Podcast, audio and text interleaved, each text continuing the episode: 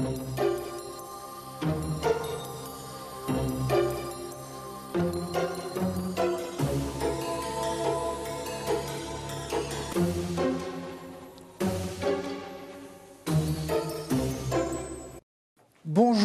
C'est une double musique de panique euh, qui nous parvient depuis quelques semaines des 20h et des grandes radios. Euh, panique à propos des retraites.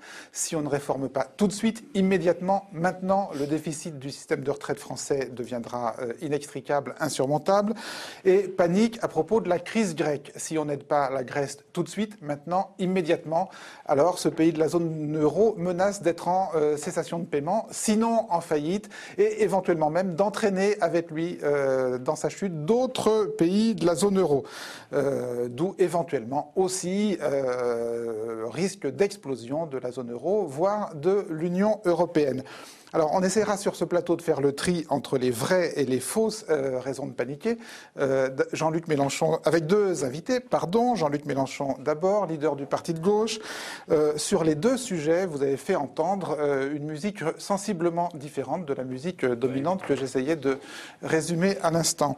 Alors, face à vous, Marc Toiti.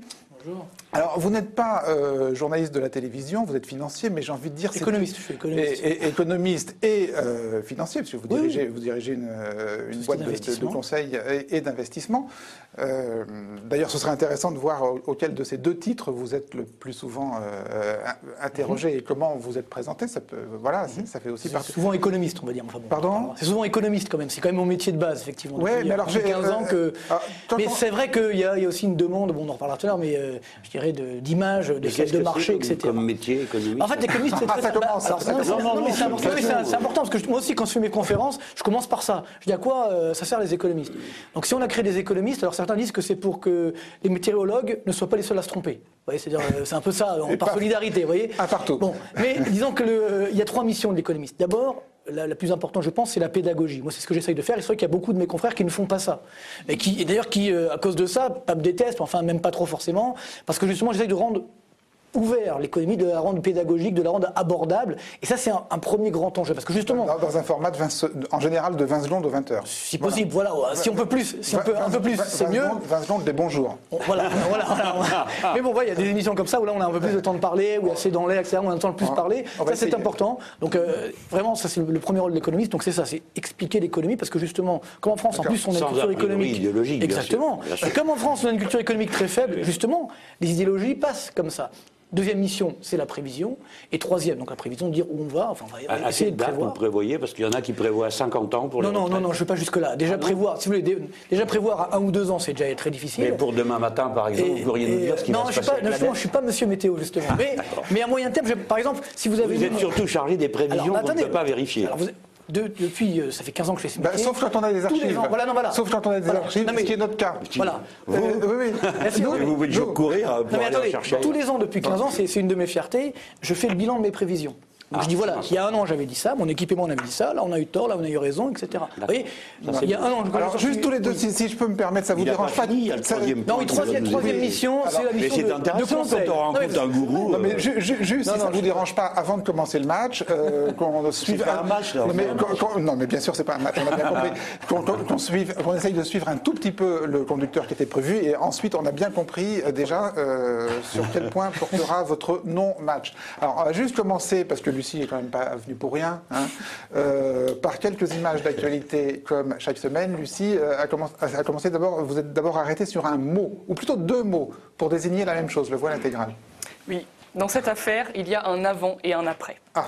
Avant. Autrefois, jadis, on disait burqa. La loi anti-burqa de Copé, les femmes à la burqa, mais tout ça, c'était il y a un mois. On regarde. Tout de suite donc à la politique avec le projet de loi sur la burqa. Le gouvernement voudrait l'interdire, donc par une loi purement et simplement, mais le Conseil d'État, qui a été consulté, serait sur le point de rendre un avis différent et d'écarter l'interdiction générale. La majorité en avait fait l'une de ses priorités après les élections régionales. Le Conseil d'État vient de briser son élan en déclarant contraire au droit l'interdiction générale et absolue du port du voile intégral, autrement dit de la burqa. Voilà en substance ce que les sages du Conseil d'État auraient décidé concernant la burqa. La burqa ou le casse-tête intégral. Et la limite, les endroits où le port de la burqa serait interdit, ce sont certains lieux publics. L'après, c'est maintenant. Depuis une semaine tout pile, depuis le 23 mars, dans nos JT, le vocabulaire a basculé. Tout ça à cause ou grâce, on ne sait plus, de la conductrice nantaise. Vous en avez entendu parler toute la semaine, mais on réécoute quand même. Cette nantaise de 31 ans porte le niqab, une sorte de voile intégral. Verbalisée parce qu'au volant, elle était voilée de son niqab. Sa femme, qui porte le niqab, a été récemment verbalisée. Alors, explication en images. On essaye. Ok, cette femme porte le niqab. Les journalistes ne s'y sont pas trompés, mais j'ai bien cherché les explications détaillées sur ce sujet. euh, on ne les retrouve plus. C'est pour ça que vous allez nous les donner. pour qu'on les retrouve. Alors, c'est quoi la différence entre une niqab et une burqa? Alors, si Un on se concentre, pardon. Si on se concentre sur ces Ouais. deux types de voiles, la différence, est, la différence est simple. Tout est dans les yeux. Si on les voit, euh, c'est un niqab. Si on ne les voit plus, c'est une burqa. D'accord. Alors là, par exemple, sur cette image qui est derrière nous, sur- qui est prise sur le plateau de Canal+, il, il- il- s'agit, il s'agit de burqa, Voilà. puisque les, les yeux des, des femmes ne sont pas visibles. En revanche, quand le, le- le tissu euh, laisse les yeux apparents, il s'agit d'un niqab. Voilà. Voilà. Le- alors la question, non mais on va pas, euh, on, on va pas débattre du fond parce qu'on y passerait l'heure. La, la question qui est une question de, de- de vocabulaire médiatique qui nous intéresse ici, c'est euh, alors que finalement les deux termes auraient été équivalents pour euh, désigner le voile islamique et on aurait pu imaginer que les politiques et euh, les journalistes euh, euh, s'emparent à égalité de ces deux thèmes. Pourquoi était-ce le mot burqa qui, avait remporté le, qui avait remporté le concours avant cette affaire de Nantes Alors on ne sait pas précisément, mais le mot burqa renvoie effectivement inconsciemment à l'Afghanistan, aux talibans, ce, ce long voile bleu avec la grille devant. Il a une connotation plus négative et il est probablement plus mobilisateur, euh, d'où l'utilisation euh, Voilà, excessive D'où sans avant. doute euh, effectivement le fait qu'on préférait parler de burqa plutôt que de niqab, alors que finalement, alors qu'on a déjà du mal à les compter. S'il faut savoir en France s'il y a davantage de burqa que de niqab, c'est on n'est pas rendu. Autre image que vous avez repérée cette semaine, les céréaliers communiquent. Oui, l'autre sujet de la semaine, bon en plus de la Grèce, mais ça je vous le laisse, c'était la manifestation des agriculteurs chevauchant leurs tracteurs. Et là, TF1 et France 2, pour euh, parler de ce sujet, euh, nous ont fait un portrait croisé le même soir, à la même heure et à la même seconde. On regarde. Les céréaliers sont pourtant considérés comme l'aristocratie du monde agricole. La France est le deuxième producteur de la planète. Alors pourquoi sont-ils fragilisés? Voyons comment leurs conditions de vie se sont dégradées en quelques années avec le portrait d'un jeune exploitant de Côte d'Or. 225 hectares de culture, qui dit-il, ne lui rapporteront rien cette année. Il y a six ans, quand il s'est installé, ce jeune agriculteur surfait sur les cours du blé. Ce blé, en ce moment, on peut le vendre autour de 100 euros, 110 euros maximum. Aujourd'hui, euh, il vaut euh, 100 euros tonne. Et il y a un an, deux ans, c'était combien? Euh, Il y a deux ans, il valait plus de 200 euros tonne. Ah, il, y a deux, il y a deux ans, c'était 200 euros. Donc il est moitié moins cher qu'il y a deux ans. Il a deux fois moins de valeur. Pour tenter de résister, il s'est diversifié dans la culture du poids, plus rentable, mais ça ne suffira pas. Évidemment, il a pensé à sortir du système, produire autre chose, pour l'élevage notamment. Aujourd'hui, il serait intéressant de faire des protéines. Ça pourrait être du poids. La filière euh, d'engraissement n'utilise pas forcément des poids. L'an passé, un céréalier sur quatre n'a rien gagné. Lui se paye en moyenne 1000 euros par mois. J'ai perdu 100% de mon revenu. Je suis à zéro. Alors, il y a deux choses dans cette comparaison. D'abord, la similitude des mises en scène faites par les journalistes, et ensuite la similitude des argumentaires euh, des céréaliers. Alors, alors là non plus, on ne peut rien prouver. On ne sait pas pourquoi c'est si ressemblant. On sait juste que l'agriculteur sélectionné par France 2 est le secrétaire général de la FDSEA euh, de, l'Aude. De l'Aube. De l'Aube, Non, pardon. il y, a- il y a moins de céréales dans l'Aude. De l'Aube. Euh, Ouais. Et c'est souvent, c'est euh, souvent euh, Ouais. par cet intermédiaire que les journalistes euh, trouvent leurs clients. C'est tout ce qu'on Voilà, peut dire. voilà. Mais en tout cas, forte présomption d'éléments de langage, comme on dit, on parlait jusqu'à présent des éléments de langage donnés euh, notamment par l'Élysée. Là, quand- mais là, Dans par- tous les ministères, on reçoit ça. On a éléments de langage pour le ministre. Moi, du temps où j'étais ministre, j'avais mes papiers qu'on me donnait comme ça. C'est les éléments de langage, et dans la presse, il y en a visiblement, parce que Là, vous faites, euh, vous faites les innocents, mais vous avez bien compris que tout ça est un montage pur et simple. La, la bonne adresse a été donnée, ainsi que les cinq ou six bons arguments aux journalistes qui faisaient ce, à ce moment-là son cinquième ou sixième sujet de la journée. Bah, en l'occurrence, ils ont plutôt été- moyen d'aller vérifier si ce qu'ils racontent est vrai Oui, ou oui. pas. En fait, les, les- là, les Moi non plus d'ailleurs, j'en sais rien, j'écoute ça, je Non, découvre. non, mais bien sûr. Les éléments de langage ont plutôt été donnés par les fédérations syndicales aux agriculteurs qui allaient recevoir la visite des, des journalistes. Eh bien, évidemment, les journalistes étant innocents par, euh, euh, et faisant correctement leur métier, ils ont donc répété ce qu'on leur a dit de dire, mais c'est en toute bonne conscience. Le coupable est évidemment le paysan. comme on vient de le voir. Très bien, merci Lucie. Dans une seconde, euh, la Grèce et les retraites.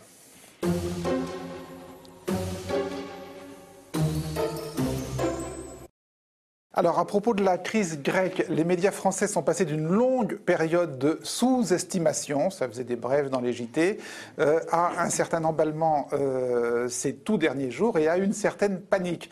Donc, quelles sont les vraies et les fausses raisons de paniquer euh, Faillite ou cessation de paiement d'un pays de la zone euro, de plusieurs pays de la zone euro? Puis d'abord, cessation de paiement d'un pays, euh, ça veut dire quoi exactement? Donc, énormément de questions euh, pour cette émission avec vous, Dan Israël, mais on va peut-être commencer par euh, la présentation de celui de nos deux invités qui est peut-être un tout petit peu moins connu que l'autre, euh, Marc Toitier. Marc- Raté. Non, là, on est Pas dans les mêmes domaines. s'était voilà, décidé pour, me- pour Ouais, Marc Toiti. j'aime vous dire qu'ils le connaissent plus que moi. c'est clair. hein. Ils télé, l'estiment peut-être. plus que moi, parce que moi, je leur fais peur, tandis que lui, il les rassure. Ce qu'on m'a montré, c'est que je pense Ça que dépend peut- peut-être peut-être à la télé, en tout cas, euh, jusqu'à peu de temps, vous êtes peut-être un peu Vous plus voulez connu. dire qu'il passe sur France 2 plus souvent que moi Ça, c'est pas très incontestable. C'est exactement ce que je veux dire. Euh, et la preuve en image. Voilà, ben voilà, c'est parce qu'en fait, on va quand même dire que vous faites partie d'une espèce un peu euh, particulière, quoi. C'est euh, celle de l'économiste vulgarisateur. Il on dit. voit, Il voilà, euh, voilà, au comme vous début. le disiez, donc, donc pas très farouche. hein, Je le voilà. prends bien, pour moi, c'est c'est- Voilà. une bonne on- chose. on vous voit beaucoup. Donc vous avez quelques collègues et semblables comme Eli Cohen ou Nicolas Bouzou. Et vos particularités, c'est notamment qu'on peut vous interroger sur à peu près tous les sujets économiques. Euh, alors nous, on a fait le test. Tout simplement, on a regardé nos archives depuis un an et demi. Et effectivement, vos domaines de compétences sont très très variés. Alors on commence sur la crise grecque, mais après, je vous laisse découvrir. euh, Il y a plein de sujets. On regarde. On en vient à la situation économique de la Grèce qui mobilise l'Union européenne et le Fonds monétaire international. Si effectivement un État comme la Grèce fait faillite, mécaniquement, l'ensemble de la zone euro est décrédibilisé. Donc c'est pourquoi on doit absolument euh, l'aider. Une simple éruption volcanique en Islande et c'est tout le système qui s'enraye. Si ceci devait durer, alors là, il y aurait euh, de vraies conséquences économiques, sachant que la croissance économique est déjà très très faible aujourd'hui en Europe, on n'a pas besoin de ça. Une nouvelle affaire très embarrassante pour la Société Générale. Aujourd'hui, on a l'impression que tous les engagements, par définition, sont toxiques, ce qui n'est pas forcément euh, le cas. Euh, il y a ici ou là des actifs toxiques, mais globalement, il y a également des actifs qui demain seront gagnants. La croissance française repart à la hausse, plus 0,3% au dernier trimestre. Mais attention, c'est une reprise technique qui malheureusement ne laisse pas présumer d'une euh, poursuite d'une croissance forte dans les prochains trimestres. Cette levée partielle du secret bancaire suisse, une brèche a été ouverte par les États-Unis. Si on n'impose pas la même chose à d'autres places dites offshore, alors ça peut être extrêmement dangereux, puisque des banques ou, euh, ou tout simplement des, des- des gros épargnants risquent de quitter la Suisse. Bon, en gros, vous êtes obligé de changer de cravate tous les jours, parce que sinon... euh, c'est ce que je voyais justement. Non, mais c'est tout- c'est pas la même. Heureusement que j'ai pas mis la même aujourd'hui. Oui, c'est tous les jours. Non, c'est quand il y a des problèmes, en gros. C'est-à-dire Oui, qu'effectivement, mais enfin, c'est- en ce moment, et là, il y en a eu, peu il y en a eu, tout- il y en a eu c'est un- beaucoup, effectivement, tous les depuis, quelques années. Ouais. Et donc voilà, c'est ça. Non, je- Bon, non, disons qu'il. Enfin, je j'explique pas trop ça, moi, il n'y a pas du plan, Mais- du non, plan de carrière non, ou quoi que ce soit, mais. euh, franchement, il y a beaucoup d'économistes en France, il y a, il y a beaucoup de, de, de, de- conseils en finance comme vous l'êtes, ou de dirigeants de cabinet d'investissement comme vous l'êtes. Euh, comment ça se fait que toutes les chaînes euh, Alors, je dirais- euh, non, non, je pense- votre téléphone et fondent sur vous Non, alors je dirais, bon, vous déjà, déjà, je suis disponible. Bon, quand je suis Oui. à Paris, parce que je suis souvent. Parce que là, là, ça exclut les fois où je suis en déplacement, où je suis pas à Paris, et là, on peut pas m'avoir. Mais là, effectivement, en l'occurrence, quand je suis à Paris, effectivement, je dis oui, ce qui est Mm. le- pas le cas de beaucoup d'économistes qui, justement, veulent pas s'engager, veulent pas dire vraiment Mm. ce qu'ils ont envie de dire. Et puis derrière, j'essaye, c'est ce que j'ai dit tout à l'heure, j'essaye d'être pédagogique. De, euh, moi, je me rappelle, ma, ma première télé que j'ai faite, c'était en 1997, à l'époque de la crise asiatique, c'était sur LCI. Et euh, donc, j'avais jamais fait télé à l'époque, et je me rappelle très bien, je sors de l'émission, et le rédacteur en chef descend, il me dit c'est la première fois que j'écoute un économiste et que je comprends ce qu'il a dit. Et ça a commencé comme ça en fait. Donc voilà, je pense qu'il y a beaucoup d'économistes, mais ça déplaît. Dernièrement, je ne citerai pas son nom, il y a un économiste qui m'a appelé, il m'a dit Marc, faut que je te vois, j'ai un conseil à te donner. Euh, voilà, tu n'es pas assez académique. On te comprend trop quand tu parles. Donc il me dit, tu comprends, tu dois mettre une distance avec les gens. Alors, je dis, non, écoute, moi, c'est pas du tout mon, mon but. Moi, je pense qu'il faut au contraire rendre l'économie, euh, la démocratiser, entre guillemets. Voilà, c'est ce que j'essaye de faire. ce qu'on verra- euh, bon, dans une seconde, c'est si cet effort de simplification absolument louable euh, n'est pas parfois au prix d'une certaine schématisation ou d'une certaine caricature. C'est ce qu'on va voir avec un autre. avec, avec 20 secondes, vous savez, quand vous Ouais. avez forcément. Et puis surtout. Non, non, mais on va le voir avec un autre extrait dans lequel vous avez eu plus de temps. Mais alors, juste pour commencer cette émission, parce que ça, ça, ça vient de tomber ce matin, et pour une fois que je tiens un expert et un politique qui s'est euh, beaucoup intéressé à ces questions, euh, je voulais savoir si vous le saviez. Euh, dépêche Reuters, euh, dépêche Reuters de ce matin, reprenant une interview du, ministre grec de, l'économie au Financial Times. Euh, donc le ministre grec détaille les, mesures d'austérité qui vont être prises par la Grèce sous pression internationale.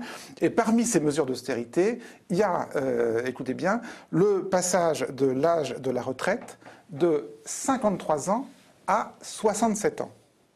Alors, juste une chose, moi, c'est la première fois depuis le début de toute cette affaire, c'est-à-dire depuis des mois, que je 53 lisais, ans, que, faible, hein. que je lisais l'âge de la retraite en Grèce. L'âge moyen de la retraite est à 53 ans. Alors, un, est-ce que c'est vrai? Deux, est-ce que vous le saviez? Alors, il faut vérifier. Je pense, enfin, à mon avis, il y a une erreur de, de, de chiffre. C'est plutôt 63 ans. Mais enfin bon, à, à vérifier. Mais enfin, mettons que ce soit 53 Ah bah alors, ans. euh, je veux dire, non, non, Alors, mais, non, mais- il faut voir non, si vous êtes expert, ça vous peut êtes- arriver, non, ça peut arriver. Vous êtes expert, vous parlez sur la crise grecque, euh, Tout surtout, Mais je- surtout- pour sur tout vous dire, de- non, mais je connais pas Quel est exactement. l'âge de la retraite moyen en Grèce? je, je peux pas tout connaître, mais en tout cas. Euh, Non, mais moi je dirais plutôt c'est autour des 60 ans, parce que justement j'avais regardé dernièrement les chiffres sur la France et on j'avais je m'étais rendu compte que l'âge de la retraite moyen en Europe, le plus bas c'était en France. Donc euh, alors soit il y a eu, à mon avis il y a plutôt une erreur, il y a une petite boulette dans, le- dans le papier. Mélenchon, Ah, est-ce que peut-être vous rectificatif. entendu parler d'un âge de la retraite en Grèce à 53 ans euh, non, je n'y crois pas. Euh, je n'y crois pas. Ce n'est Alors, pas possible. Alors, par contre, ça montre. euh, ce qui est marrant, le chiffre, c'est l'aberration, quoi. De 53, 53, si 67. c'est vraiment 53 ans à Oui, c'est 67, 63, je mais pourquoi pas à 102 Je dirais, Pourquoi pas? À ce point-là, ça ne veut plus rien dire. Donc, euh, oui, oui, très bonne à idée. votre Ces Grecs se vautreront par terre plutôt que de résister. Ce qui est À, une honte, c'est qu'il s'agit d'un à vous, Jean-Luc Mélenchon, l'âge de la retraite moyen en Grèce est de quel âge? À mon avis, ça doit être plutôt du côté des 60 ans, comme dans tous les autres pays d'Europe, à non c'est autour des 59-60 ans. Et moi, je dirais même 63. C'est peut-être 63 d'ailleurs. Peut-être plus élevé, Le problème que... que- vous avez, si vous voulez, alors là, là on bon, rentre dans un sais technique. pas, bon, mais si vous voulez, le problème que nous avons en Grèce, c'est ça. C'est quoi là le but C'est que les chiffres. Ah bah, oral, vous allez me demander Ah bah, l'âge ah de bah la. Grèce. Je peux vous dire l'âge de la retraite au Danemark, 67 ans grâce aux sociodémocrates. Je peux vous le dire en Allemagne, 68 ans grâce aux sociodémocrates. Euh, en, en Espagne, enfin on veut dire pratiquement tous les pays où ils ont été au pouvoir, ils ont repoussé l'âge de la retraite que la droite n'osait pas faire. Voilà. Alors le but du jeu, il est extrêmement simple, c'est que cette dépêche est tombée ce matin, euh, quelques heures avant le plateau, qu'on n'a pas eu le temps de vérifier, qu'elle nous a énormément surpris. Donc, C'est fait pour tabasser les esprits. Donc- Maintenant, il faut faire peur. La Grèce, ça doit servir à ça. C'est le Bon, knout. Il faut dire aussi, Donc, à, à- ah, à bah, la décharge de la- que ça a été repris sur toutes les radios françaises Ouais, ce matin. L'âge de la retraite en Grèce va passer de 53 à 67 ans. Donc euh, d'ici la mise en ligne de l'émission, Dan On vérifiera. Et on donnera le. À la- la décharge. Non, on a- non, non, euh, on a cherché non, mais à la décharge de Reuters, moi, Non, j'aurais pu vérifier, mais voilà, je peux passer un coup de fil si vous voulez, mais Enfin, ça va prendre du temps. Mais c'est vrai que euh, faut faire attention aux chiffres grecs, parce que d'ailleurs c'est l'origine de la crise. C'est qu'on a découvert qu'en fait les chiffres grecs étaient faux. Alors on le savait plus ou moins, mais dans, cette, dans une telle proportion, faut pas oublier qu'en Grèce, Non mais attendez, attendez, vous avez attendez. 20% c'est- non, d'économie parallèle. Marc Toiti, on va venir au débat. Là, c'est pas un problème de chiffres faux. Il s'agit Oui, d'une interview du ministre Oui, des Finances au Financial Times. On peut penser que les journalistes du Financial. Times savent un peu de quoi ils parlent. Ouais, Enfin, on peut le penser, peut-être c'est peut-être Ah pas ouais, le cas, ouais, j'en sais On, rien. on peut penser le contraire aussi, On- vous on êtes d'accord On peut tout à fait aussi. Non, mais parce qu'on a déjà vu euh, des pontifs de cette sorte, notamment anglo-saxons, raconter n'importe quoi, Oui. et la presse française, béante d'admiration, n'allant vérifier rien. Mais là, on retrouve tout à l'heure le problème de, cas, de- c'est- de vérifier effectivement les informations avant de les Voilà. citer. Voilà. Euh, voilà, Et- ce qui peut être dangereux. Et, et si c'est faux, si ce chiffre est faux, c'est vertigineux sur l'ignorance euh, de tous les agents de la chaîne de l'information qui transmettent cette information euh, euh, dans, le, dans le système. Malheureusement, mondial. ça arrive, ça arrive souvent. Alors, euh, simplification du discours, voilà, vous essayez de tenir un discours pas académique. Alors, on va tout de suite avoir un échantillon avec une émission dans laquelle vous étiez il y a quelques jours et qui est une émission dans laquelle vous avez pu parler en longueur, Dan. Ouais, c'était donc euh, C'est dans l'air euh, sur France 5. Alors peut-être qu'on peut faire un petit point juste sur la pour tous les gens qui sont pas tout à fait super experts de la crise grecque. Je peux faire une mini chronologie de en gros de ce qui s'est passé. Bon, en gros, l'économie grecque va quand même mal depuis de nombreux mois. Moi, je vais m'intéresser aux conséquences de la crise économique de 2008-2009. Alors, en fait, quand vous disiez, on a caché des chiffres. Qu'est-ce de quoi il s'agit? Jusqu'à la mi-2009, donc la Grèce annonçait qu'elle avait un déficit budgétaire de, de environ 6% de son PIB. C'est-à-dire que pour qu'elle envisageait que pour couvrir toutes ses dépenses, elle devrait emprunter l'équivalent de 6% de la richesse, de la richesse qu'elle produit tous les ans. Voilà. Mais en octobre, le nouveau Premier ministre socialiste, comme vous l'avez dit, Georges Papandréou, a annoncé, Président de l'international socialiste. A annoncé que le déficit ne serait pas en fait de 6%, mais qu'il allait dépasser 10%. Puis en novembre, il a encore une fois réévalué la situation et annoncé un déficit budgétaire annuel à 12,7% du PIB et une dette totale équivalent à 113% du PIB du pays. Personne ne lui demandait rien, celui-là. Tout à fait, c'est lui qui l'a annoncé. Donc, on l'a- et la, la Grèce l'a caché, la Grèce l'a annoncé, elle a, a corrigé les Alors, chiffres aussi. C'est pas vraiment ça, ce qui a été caché, hein, si vous voulez. C'est-à-dire que, en fait, au fur et à mesure que la crise arrivait, donc la récession était plus grave que prévu, donc évidemment, il y avait moins de recettes fiscales et plus de déficit. Donc, euh, il y a aussi, un- vous prenez les prisons de la France, par exemple, là aussi, il y a eu des écarts, si Tout à vous fait. voulez. hein, Non, il y en a aussi. Non, là où vraiment il y a eu, euh, ce qui a mis le feu aux poudres, c'est plus l'affaire de la dette publique. C'est-à-dire qu'en fait, on s'est rendu compte qu'en 1998-99, hein, après, euh, et jusqu'en 2001, quand la Grèce voulait entrer dans la zone euro, parce qu'elle n'était pas au début en 99, elle n'est entrée qu'en 2001. Donc pour entrer en 2001, elle a dû faire euh, montrer patte blanche, entre guillemets, et donc à partir de là, on s'est rendu compte qu'elle avait demandé à une banque d'affaires qui s'appelle Goldman Sachs de, en fait, de réduire artificiellement sa dette. C'est-à-dire, en fait, elle, elle a demandé à Goldman Sachs de ce qu'on appelle faire de la titrisation. C'est-à-dire, elle dit, voilà, sur 10 ans, je vais avoir des recettes, des autoroutes, du loto, etc. Donc ces recettes que je n'ai pas encore, vous allez me les donner maintenant. Et en échange, c'est vous qui toucherez effectivement ces, euh, ces recettes dans les années futures. Donc ça a marché 10 ans, ce qui fait que en 2001, quand la Grèce est entrée dans la zone euro, ben, on avait finalement une dette publique qui était plus faible. Et, et- sauf que 10 ans plus tard, quand arrive cette situation, donc les, les- les produits sont, sont terminés, là on découvre, comme malheureusement, la dette l'argent publique. Et, au-delà du déficit, la dette publique est beaucoup plus grave qu'on l'avait annoncé. Et comme on n'a plus le droit de faire ces produits un petit peu sophistiqués, la Grèce, est là, entre guillemets, est pris euh, la, la main dans, dans- dans le pot de chocolat. Quoi. Euh, donc, euh, on voit que vous êtes une machine à faire de la pédagogie en direct sur cette, euh, Mais- sur cette vision, Jean-Luc Mélenchon. euh, une De réaction quoi? De ce qu'il vient de Oui, dire de ce Non, non, de ce que vient de dire Marc Petit. Moi, je ne suis pas, je suis pas d'accord avec euh, les mots qu'il utilise. Tout, exemple, tout le mécanisme qu'il décrit, je n'ai rien à dire. C'est ce qui s'est passé. Bon. Mais par exemple, les doigts dans le pot de chocolat. Euh, comme s'il y avait euh, fabriqué, vous qui êtes un, un financier, un économiste, quand on fabrique des titres, quand on titrise une dette, ce n'est pas une activité illégale, vous êtes bien, Bien sûr d'accord que non, bien sûr que Bien. non. Est-ce que vous penseriez à dire que tous ceux qui ont titrisé des titres de dette sont pris les doigts dans le chocolat Alors, attendez, non. attendez, non. Mais quand c'est un État, oui. Pourquoi cette différence Expliquez-nous. c'est très simple. C'est devenu illégal depuis 2004. Parce qu'en 2004, Eurostat a interdit de faire ça. C'est-à-dire qu'elle dit maintenant, quand on va mesurer la dette Bien. publique, on va Alors, enlever toute cette voilà. titrisation. Donc, Eurostat- que la France, tout le monde l'a fait, tout le monde le faisait à l'époque. Mais à partir de Attendez, 2004, on a dit tout le stop. monde ne l'a pas fait, vous n'avez vous avez pas fini d'en découvrir, mais ce n'est pas à moi de faire la folleur.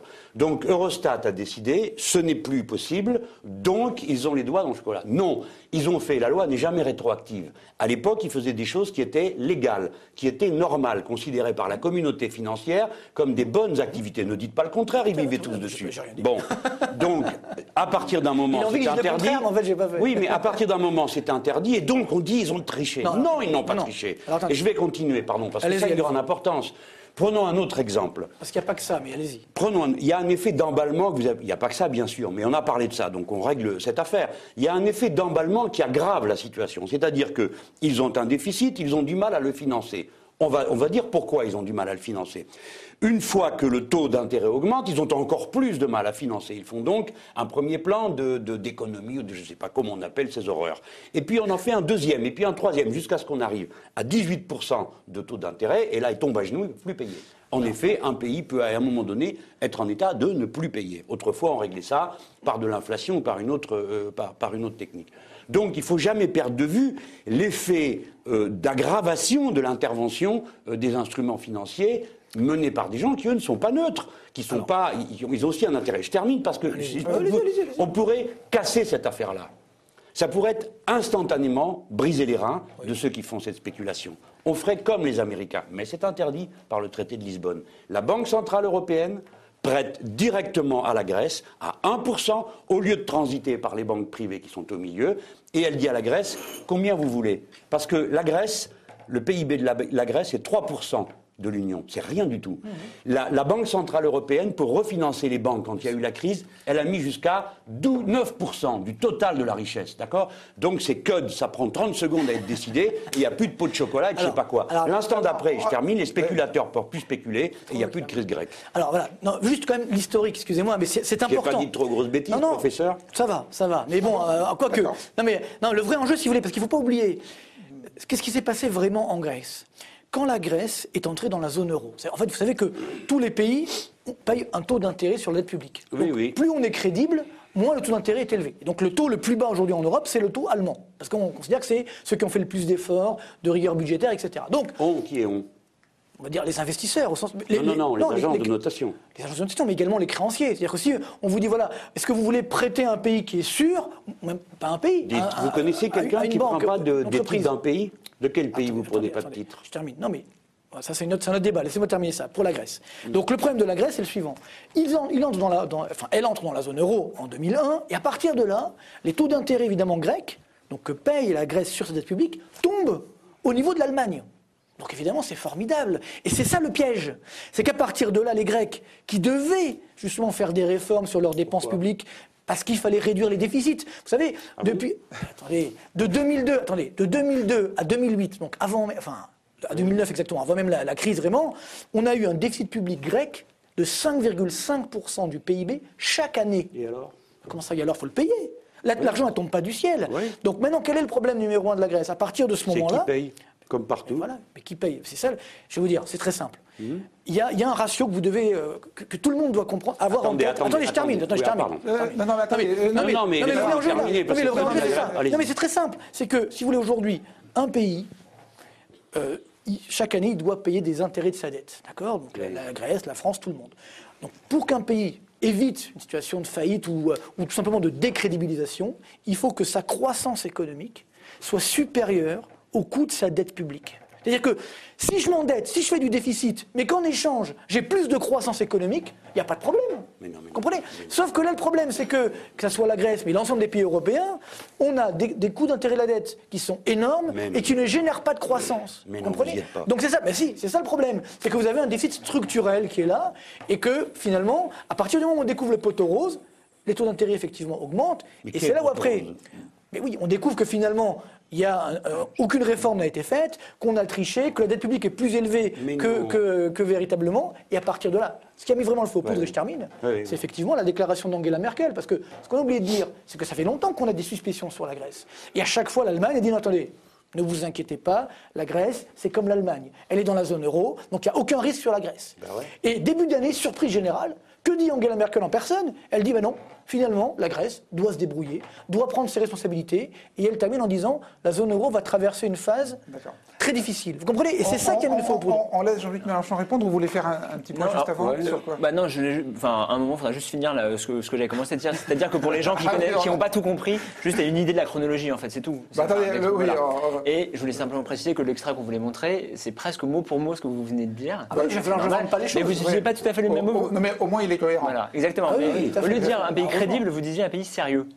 Oui, crédible, C'est oui, enfin, bon, c'est la même chose. Bon, donc, on pas- est bien pas d'accord qu'on passe pas cet extrait. Réponse. Oui, bah, euh, d'abord, je réponds pas. Moi, c'est lui le savant. hein. Moi, je suis Non, qu'un non, non, modeste mais, euh, amateur. euh, bon. Mais euh, vous avez vu le recours aux expressions qui reviennent, le poteau rose. Oui, Donc, et- et le c'est salopard de grec, parce que c'est quand même ça. qui- Non, non, j'ai pas dit ça. Non, non, Vous n'avez pas dit ça. J'ai pas dit Vous ça. n'avez non, pas non, dit- attendez.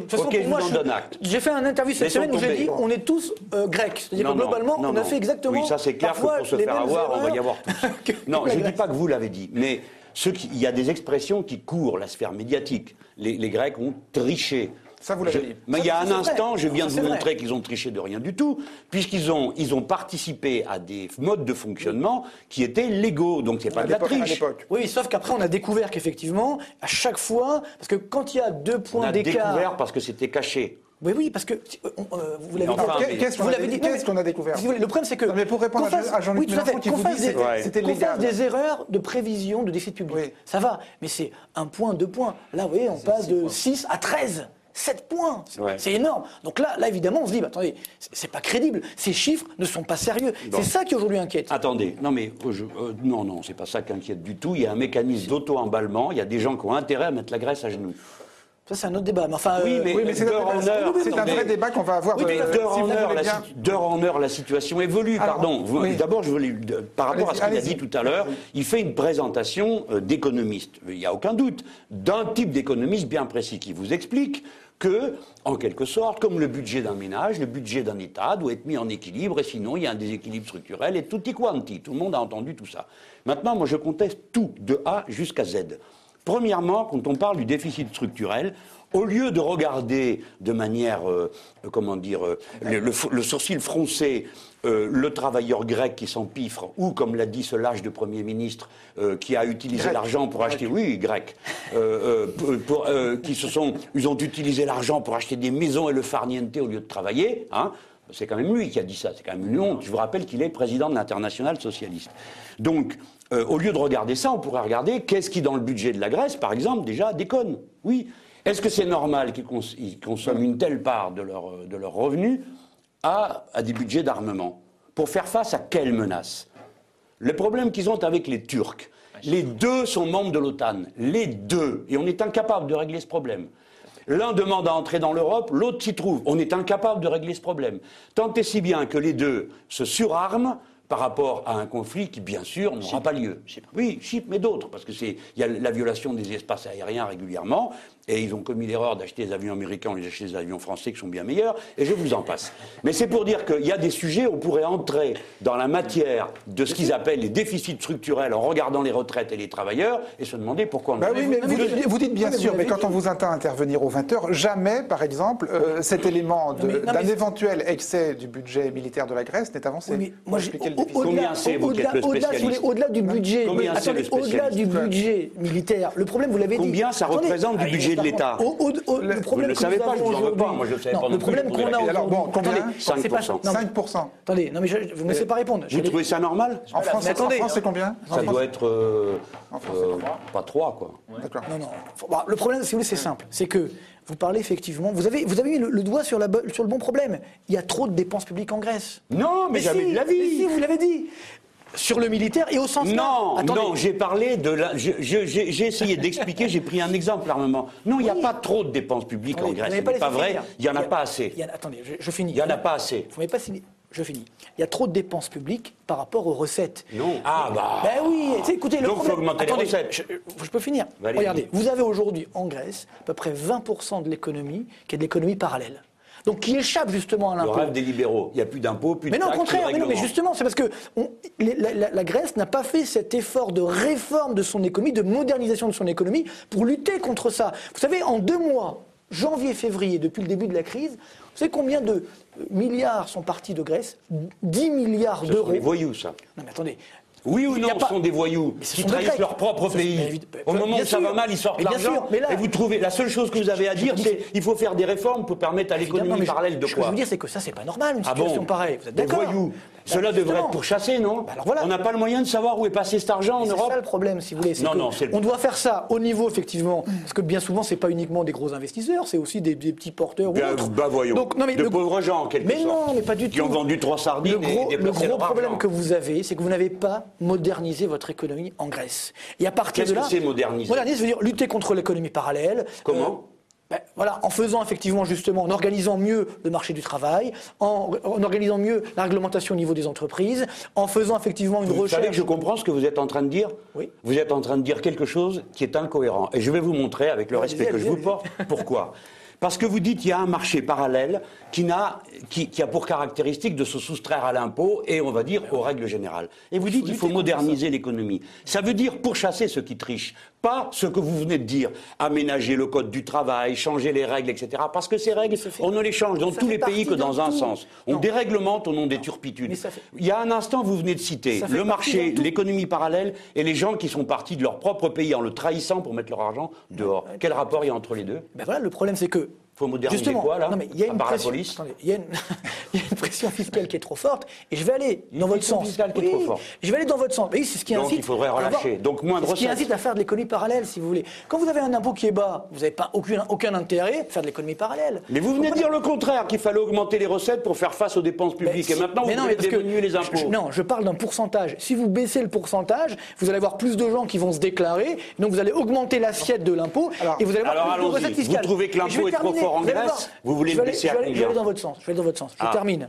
Aujourd'hui, le vrai Si enjeu. ça, ça va. Attendez, le vrai enjeu de la Grèce, c'est quoi aujourd'hui? C'est que malheureusement, c'est triste à dire, mais en entrant dans la zone euro, c'était le cadeau empoisonné. C'est-à-dire qu'en entrant dans la zone euro, c'est vrai qu'ils ont eu des taux d'intérêt plus bas, ils n'ont pas fait les réformes qui s'imposaient, et surtout, ils se sont Ça supprimés. recommence. Attendez, ils ont Alors, supprimé. Bon, l'arme du euh, champ. euh, Marc Toiti, je crois qu'on a parfaitement compris là ce qui vous oppose sur la- sur l'analyse actuelle de la situation en Grèce. Je voudrais qu'on en vienne une seconde à une question de vocabulaire. Parce que l'impression l'impression que j'ai, moi, euh, en écoutant, le, en écoutant les, les reportages et les enquêtes sur le- la crise monétaire actuelle, c'est que, euh, comment dire, il y a une sorte de double discours. C'est-à-dire, il y a, la- il y a le discours des dirigeants qui est, en général repris par les, par les télés, par les radios, qui est en général plutôt un discours lénifiant. En revanche, euh, quand on parle des, des- gens qui ne sont pas des dirigeants, mais des officieux, des conseillers, euh, on a un discours tout à fait différent. Je voudrais juste prendre un exemple. Euh, ça remonte à ce matin sur RTL, chez Jean-Michel Apathy, Alain Minck, homme d'affaires financier et conseiller, paraît-il, de Nicolas Sarkozy, euh, est interviewé. Et écoutez bien, vous parliez à l'instant tous les deux d'économie parallèle. Écoutez bien, lui, en quels termes il dit les choses? la Grèce ne va pas exploser. Je trouve que tout le monde regarde la situation grecque de manière erronée. Vous lisez des choses très doctes sur la Grèce comme si c'était une petite Allemagne pauvre. Le problème, c'est que c'est un pays où il y a 50% du PIB qui est au noir. C'est quoi la rigueur en Grèce? C'est que le fonctionnaire qui quittait son boulot à 17h pour devenir chauffeur de taxi à 17h30, on réduit son salaire de 4%, il va le quitter à 16h et devenir chauffeur de taxi à 16h30. Un pays qui vit ainsi, Dieu merci, n'explose pas. Voilà, alors. C'est lamentable, c'est vraiment Alors, écœurant, parce c'est- que. Parce que l'exemple, je mais, il faudrait mais avant de savoir tout si c'est lamentable ou écœurant, est-ce que c'est est -ce c'est vrai Est-ce que c'est faux Oui, mais je sais- D'abord, 50% du PIB qui passe à là, c'est quelque chose d'assez extraordinaire. hein, je ne sais pas d'où il sort Non, son c'est- chiffre. non, mais- Deuxièmement, cet exemple, mais typique de, de cette bande de, de- de- de personnages. Quoi. Il prend l'exemple du fonctionnaire qui est un branleur, qui s'en va à 16 heures pour faire le taxi, une activité bizarre. Tout ça est absolument répugnant. hein. Et j'aimerais savoir comment des gens comme lui, déjà, acquittent leurs impôts. Celui-là là, qui est en train Non, de parler. Bien sûr. Alors ça, c'est Hein, ça, c'est ouais. une- autre question. Comment Moi- oui, c'est une autre question qu'on ne posera pas. Oui, mais si, un, vous venez- un vous homme venez- politique, vous on va de lui dire poser. combien vous, Vous- avez de machin, la- et ces types qui se goinfrent du matin au soir. Vous savez, j'ai fait une fois un Non, débat avec lui. C'était tellement énervé qu'à un moment donné, il dit, quelqu'un lui demandait ce qu'on allait faire de la dette. Et comme il s'attendait à tomber avec moi sur un rustre euh, qui n'y connaît rien, il était parti dans des formules, et évidemment, je les serrais dans un coin. Et alors, au bout d'un moment, il voulait tout prix, euh, je ne sais pas, il a, fini par exploser. Quelqu'un lui a dit comment va-t-on éponger toute cette dette? Et il a dit, ce qui est la vérité, dans le passé de l'histoire, il y a deux manières d'éponger une dette trop grande l'hyperinflation ou la guerre. Et à ce moment-là, j'ai dit j'espère que c'est filmé, parce que je voudrais qu'on entende ça, parce que ça c'est de l'économie marxiste, pile poil. hein. Alors donc le vernis était tombé d'un coup, et on revenait à des fondamentaux, à savoir qu'on échangera. hein. Mais écoutez, l'économie du monde est en... marxiste nous- nous, euh, Mais écoutez, euh, on est en proie dans l'économie du monde au fait que la richesse réelle produite et les signes monétaires qui circulent, l'écart est de 1 à 50. Donc si vous ouvrez une fois les clés, piouf, tout est emporté. Et donc vous passez votre vie, les économistes, à boucher les, les- les endroits où ça commence à fuir pour pas que tout soit emporté comme dans un barrage. Donc, Marc mais ça sera emporté. Marc Toiti, quand vous entendez cet exemple du fonctionnaire qui fait le taxi après euh, 16h30 ou ou 17h30, vous dites comme Jean-Luc Mélenchon, Oui, je c'est- c'est c'est lamentable. Ouais, ouais, est-ce est-ce que c'est ce que vous voulez dire quand Non. vous parliez tout à l'heure d'économie Non, non, parallèle moi, je- moi- Mais simplement, non, lui, il le dit déjà, en c'est termes- pas 50, lui, c'est pas- lui, déjà- il le dit en termes plus crus. Non, mais déjà, c'est Voilà. pas 50%, c'est plus 20%. Et par définition, sur l'économie parallèle, on ne sait pas combien c'est, parce que sinon, Bah, on, pourrait, on pourrait la mesurer. Euh, oui, oui. donc, c'est un peu facile. Et moi, c'est ce que je voulais dire tout à l'heure. Ça veut dire que ça n'existe pas, selon vous Non, c'est Bah, excessif. quoi. Non, ça c'est excessif. C'est sûr que c'est excessif. hein, je veux dire. Mais le, le problème numéro un de la Grèce, et c'est ce que je voulais dire tout à l'heure, c'est que et ça aussi. Aujourd'hui, on découvre la Grèce. Attendez, ah oui, c'est la spéculation, c'est un méchant spéculateur. C'est pas tombé du jour au lendemain cette affaire-là. Ça fait déjà des années que ça dure. Et sauf que le problème, si vous voulez, la crise grecque, c'est plus grave que la crise grecque. D'accord. Alors, juste, crise grecque. euh, ju- juste une chose, Oui. parce que quand même, ces, ces questions de niveau de langage, moi, m'intéressent. Euh, vous, vous tombez tous les deux d'accord pour dire ce, ce- ce type de caricature. Et, enfin, Mais ça va marcher. enfin, c'est de la caricature, c'est lamentable, etc. Alain Main, qui est conseiller de Sarkozy. Bon, donc on peut penser qu'en privé, Je veux dire, quand ces gens-là se parlent, euh, et, quand ils parlent de la Grèce, ils en parlent en ces termes-là. Ouais, mais ça, on peut le penser. Non, mais j'en sais rien. Enfin. Vous admettez qu'on peut le penser. C'est inquiétant, c'est Oui, tout ce que oui, vous voulez, mais on peut non, le mais, penser. si Moi, vous voulez, je non, mais le problème ouais. qu'on a, si vous voulez, c'est qu'encore une fois, on a créé Non, justement mais- la zone euro pour éviter tout ça. C'est-à-dire que. Non, mais, je- non, mais- non, mais si, non, mais c'est ça, ma, ça qui est question, c'est ma question, c'est pourquoi le discours peux- politique officiel euh, est à des années-lumière de ce qu'on entend là. Je veux dire, quel est le- quels sont les Quoi mécanismes Non, ce qui est intéressant, Ouais. c'est de voir comment des gens de pouvoir, ça c'est un mécanisme qu'il faut comprendre.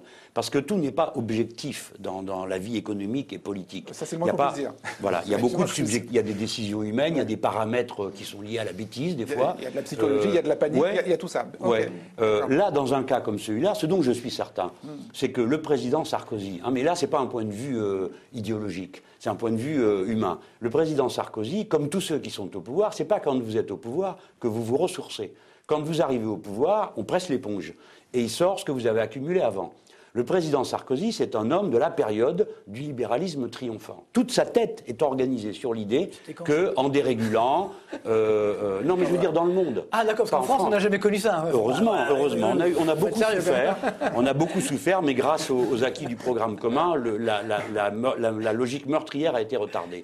Mais euh, le, le président Sarkozy, c'est ça qu'il a dans la tête. Et donc, lui et toute cette bande sont persuadés que. euh, au fond, c'est comme dans l'ancienne Union soviétique du Gosplan, quand ça n'allait pas, on rajoutait du Gosplan.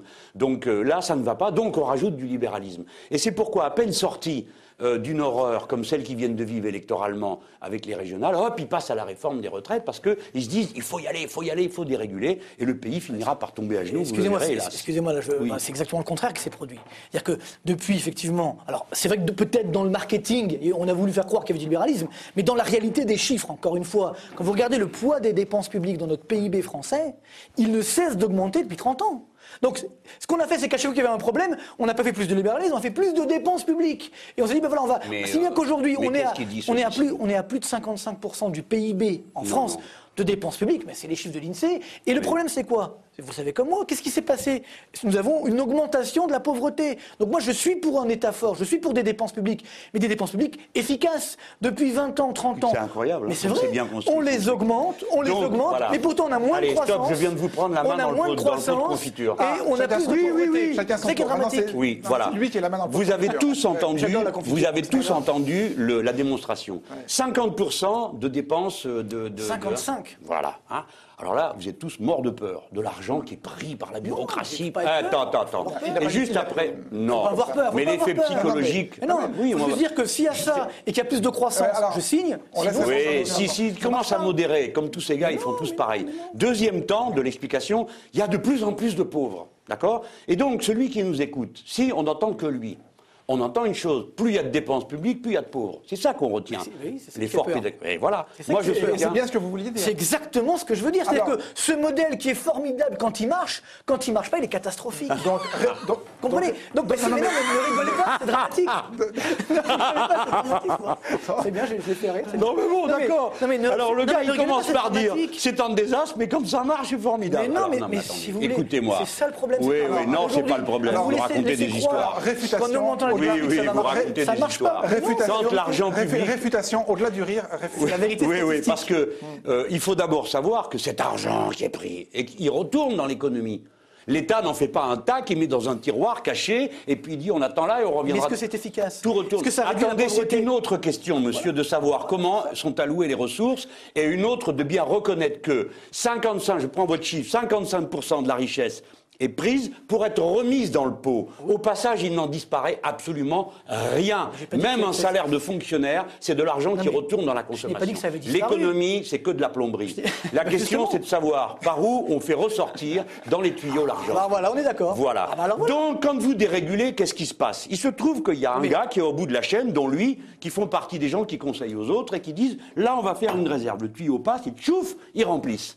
Et ensuite, ils vont mettre tout ça en action, en produits dérivés Mais et en machin, et tout fout le camp en Mais fumée non. tous les 5 ans. Oui, oui, Mais c'est comme ça que ça se passe. vous- Il faut bien vous le donner aux vous gens. C'est la dépense publique. Et le... Quel est le premier investisseur de ce pays, monsieur C'est pas la Quel est le premier ça. investisseur À quel niveau? Investisseur productif, vous Oui, oui. dire Productif Allez, dites-le. Productif, ça doit être l'État. Non, ce sont les collectivités locales. C'est pas quand vos je dis- chères quand je entreprises dis l'État, c'est- pas vos chères banques, c'est pas vos chères assurances. attendez, mais c'est mal compris. Ah oui, on s'est mal, compris. j'ai Moi, je suis, je vous l'ai dit. oui. Moi, je suis ah, vous je voilà partisan d'un État fort. Mais oui. Et stratège et ah, intervenant. Ça s'appelle la planification, non, ça. Non, non, mais non. Si De Gaulle la faisait, c'est pas une honte. Voilà, un État efficace. Parce que c'est vrai quand on voit le TGV, le nucléaire, etc., à la base, c'est des investissements publics. Décision d'État, jamais d'une boîte privée. Hein. Ah, mais justement, c'est normal. Alors allez, dites-nous ce qu'est un État efficace. Comment devrait-il investir? C'est à ça que sert l'État dans l'économie. À faire des investissements avec un, retour sur investissement sur très long terme, ce que ne peuvent pas faire le secteur privé. C'est là qu'est le rôle ah, de l'économie. Vous faites partie de ces gens qui disent que la dette a des aspects sains. Mais évidemment. Ah, très mais, non, mais ça parce que l'habitude, ils répètent non, tous comme des moulins mais, que la dette, c'est les voilà. générations non, futures qui vont la payer, qui est une moi je, dis, moi, je dis une chose euh, simple. Euh, point d'ordre, par exemple, on a regardé toutes vos interventions euh, aux 20h, on vous a jamais entendu dire aux 20h, par exemple, ça. Si, par si, exemple, si, ça. Peut-être la... aux 20h, mais assez dans l'air, j'ai Mais ils lui demanderont pas, ils le pensent peut-être, mais ils vont pas lui demander ça. Par exemple, on vous a hein. jamais entendu dire que la dette a des aspects sains. Moi, je. Voilà. Non, mais quand. Non, mais Parce qu'on ne va pas forcément poser la question. C'est vous dites ici comme une concession à Mélenchon ou c'est les gens qui. Non, du tout, je l'ai écrit dans mes papiers. Ou c'est lisez mon livre, je l'écris dans mon livre il y a un an. Les gens qui viennent vous interroger pour la une et pour la deux, vous le demandent jamais. Jamais ils vous demandent, parce que sinon ils le c'est bien le coupe au montage. Mais ce gars-là est économiste. Il le sait que la dette a du bon. Mais quand je fais mes conférences, je fais plus de 200 conférences par an, donc je le dis ça, je dis on a besoin d'un État, mais il faut que cet État soit efficace, parce qu'aujourd'hui, voilà. c'est ça le problème. Allez, on va regarder l'efficacité maintenant. Vous avez 55% des dépenses du PIB. Allez, allez, vous pouvez pas faire 45% du privé qui paye 55% éternellement. C'est ça qui me fait peur, aujourd'hui en tant que Français, qui aime son pays, je me dis attention, si on continue comme ça, vous allez avoir un État de plus en plus inefficace. Et si on augmente encore les dépenses publiques eh bien vous allez avoir malheureusement, bah, comme ce qui se passe depuis très longtemps, de l'évasion fiscale, des boîtes qui vont dire on va aller à l'étranger, des Français qui... Non mais vous pouvez pas dire des traîtres. Si, des traîtres à la patrie, les gens qui s'en vont, qui enlèvent leur argent pour en leur pays, ça s'appelle des traîtres. Mais non, pas du tout. Non, ça s'appelle quoi Ils ont... Parce que aujourd'hui... Ça s'appelle quoi? Ils n'ont pas été élevés par ce pays, ils n'ont pas gagné leur argent ici, leurs gosses n'ont pas été éduqués par le service public, ils n'ont pas été soignés par, le, par la sécurité sociale, donc ce sont des traîtres. le terme est un peu fort, excusez-moi, mais enfin bon. Eh ben, trouvez-moi un autre, je veux bien un rabat d'un tiers. Vous prenez entreprise. Quel serait le vôtre? Non, vous, je, je veux dire, vous prenez une entreprise, vous prenez une entreprise qui aujourd'hui est internationale. On parle. Vous parliez à l'instant des gens qui vont mettre leur argent. D'abord, j'ai parlé des entreprises ah, qui parfois, à cause d'une pression fiscale énorme, pour simplement continuer de vivre, continuer d'exister, sont obligés. L'impôt sur les sociétés, par exemple. Je vous donne un exemple. En Allemagne, il a été baissé à 20 %. Nous, on est encore à, mais monsieur, 33%. Mais qu'est-ce que vous racontez Non, mais c'est vrai. J'ai connu l'impôt sur les sociétés à 40%. D'accord. Et alors, il n'y avait pas d'industrie oui, en mais Attendez, mais le monde évolue. Ah, voilà. Ah, c'est bien ce bah qu'on dit. Le monde, le évolue. Il faut, les... ceux il faut s'adapter. Oui, oui. Non, non, non, c'est pas s'adapter. Il y a 30 ans. Ça, c'est s'auto-ruiner. Il y a un instant, vous disiez. C'est ça qui ne va pas dans votre raisonnement. Si vous trouvez les dépenses de l'État excessives, je ne les trouve pas excessives. Je peux vous répondre qui a vidé les caisses de l'État. Les dépenses inefficaces sont excessives. Mais vous n'avez pas dit en quoi elles consistaient ni où elles étaient. Vous avez parlé tantôt de la pression fiscale, vous n'avez pas encore dit une seule dépense inefficace. Mais moi, je vais vous donner un exemple. Je vais vous, donner, un exemple très simple. Vous pouvez aller voir sur le site de l'INSEE, là je le fais régulièrement, les dépenses de fonctionnement. Donc toute administration. Quoi, ça, les donc c'est dépenses de fonctionnement, c'est les salaires, c'est les frais de bouche, enfin tous ces trucs comme ça. Non, non, pas les frais de bouche. Allez-y, parce que dans le gros dire, le papier, tous le les bureau, l'électricité. Tous les, toutes les dépenses hors investissement. Ça augmente par an en France depuis 2002, tenez-vous bien, de 9,5 milliards d'euros. Donc, si on avait Qu'est-ce que c'est par rapport à la masse totale de la dépense Justement, c'est rien, c'est que 1%. Mais ah. si on avait fait l'effort de se dire... Non, mais vous n'avez pas commencé par dire que ça fait 1%. Vous avez commencé par dire que ça fait 9 voilà, milliards d'euros. maintenant. Oui, parce que je vous l'ai demandé. Euh, je l'aurais dit quand même. Alors, donc, des dépenses de fonctionnement qui augmentent d'un pour cent par an, c'est trop C'est de la dépense inefficace. Attendez, je termine. Il y a les salaires dedans. Si vous aviez derrière, c'est simplement, je ne parle pas de dire on va les baisser, juste zéro. Depuis 2002 à aujourd'hui, voyez, oh, on aurait plus de 70 milliards d'euros d'économies. Là, on pourrait faire un vrai investissement. Là, on pourrait faire un vrai plan de relance. Bah mais enfin, non, mais attendez, il faut euh, reprendre ce gars-là prétend être scientifique. Ah on, a largement, on a largement dévié de la Grèce depuis le début. Euh, non, non, c'est pas. Parce que là, on a enfin, j'en tiens un, il me tient. Alors donc, euh, on peut s'expliquer tous les deux. C'est passionnant. On passer les balles. Et puis, bah non, mais écoutez, il au moins la sincérité de ses explications. Non, mais c'est absolument passionnant. Et moi, ce que je me dis, c'est pourquoi on n'a pas ça tous les soirs à la télé à 20h. Bon, enfin, ça, c'est tout le monde, il ça- paraît que ça intéresse pas les gens. Ça- ah, bah, ça- ça- Ça, ça- c'est dommage, non, Ça, je pense ça doit voudrais- intéresser les gens. je voudrais- je je juste, euh, alors c'est un point de détail, mais pu- puisque je vous tiens, euh, revenir une seconde à la Grèce. Il y a une question qu'on entend beaucoup poser à propos de, ce, à propos de ce- cet argent qu'on va leur prêter, c'est est-ce qu'ils pourront rembourser? Alors celle-là, on l'entend énormément poser. On va poser, on, on va donner un petit échantillon, mais il y en a une autre qui est beaucoup moins souvent posée. euh, Il faut tendre l'oreille pour l'entendre. On écoute le- les questions. Beaucoup d'experts et de spécialistes disent que le rééchelonnement de la dette grecque, c'est-à-dire le non-remboursement d'une partie de ses crédits, est la seule solution pour permettre à ce pays de s'en sortir. Et les mêmes spécialistes disent que on n'y échappera pas. Qu'en pensez-vous, François Barouin Il n'est pas question une seconde d'imaginer une restructuration de la dette. Vous êtes pour certain cette année. que la Grèce peut faire face à ses obligations une Elle- fois qu'elle aura appliqué son plan de Elle rigueur va, euh, elle- elle va le faire. Vous êtes va, certain que va la se, Grèce- elle va se remettre à niveau. Vous Et, il y aura des clauses de rendez-vous.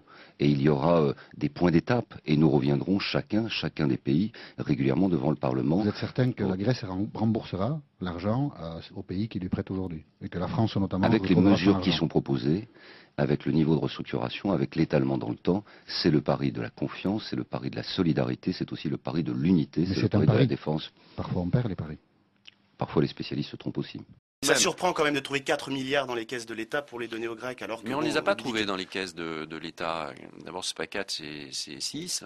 Oui, mais quatre pour cette année, enfin, je- ouais, on va- bon, 6. Mais euh, non, mais euh, bon. Et en même temps, euh, on les a pas trouvés, on les emprunte.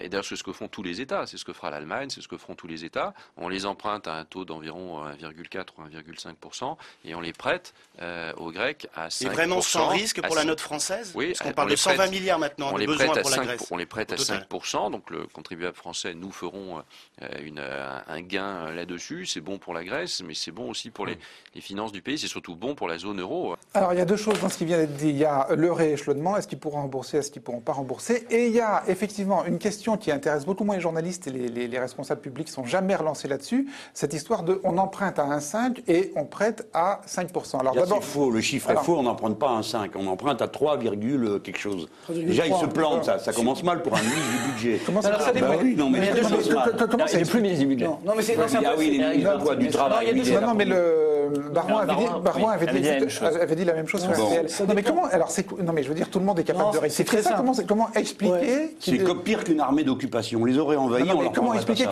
oh, D'accord. Ok. Première chose. Première chose. Non, mais première chose. Comment expliquer qu'il se plante que- Enfin, je veux dire que le, le chiffre qui il y a est une avancé solution peut-être, par deux non. ministres français soit faux. Alors, il y a une solution, c'est que si effectivement, ça, le taux d'intérêt d'emprunt de l'État français à 10 ans, il est à 3,3%.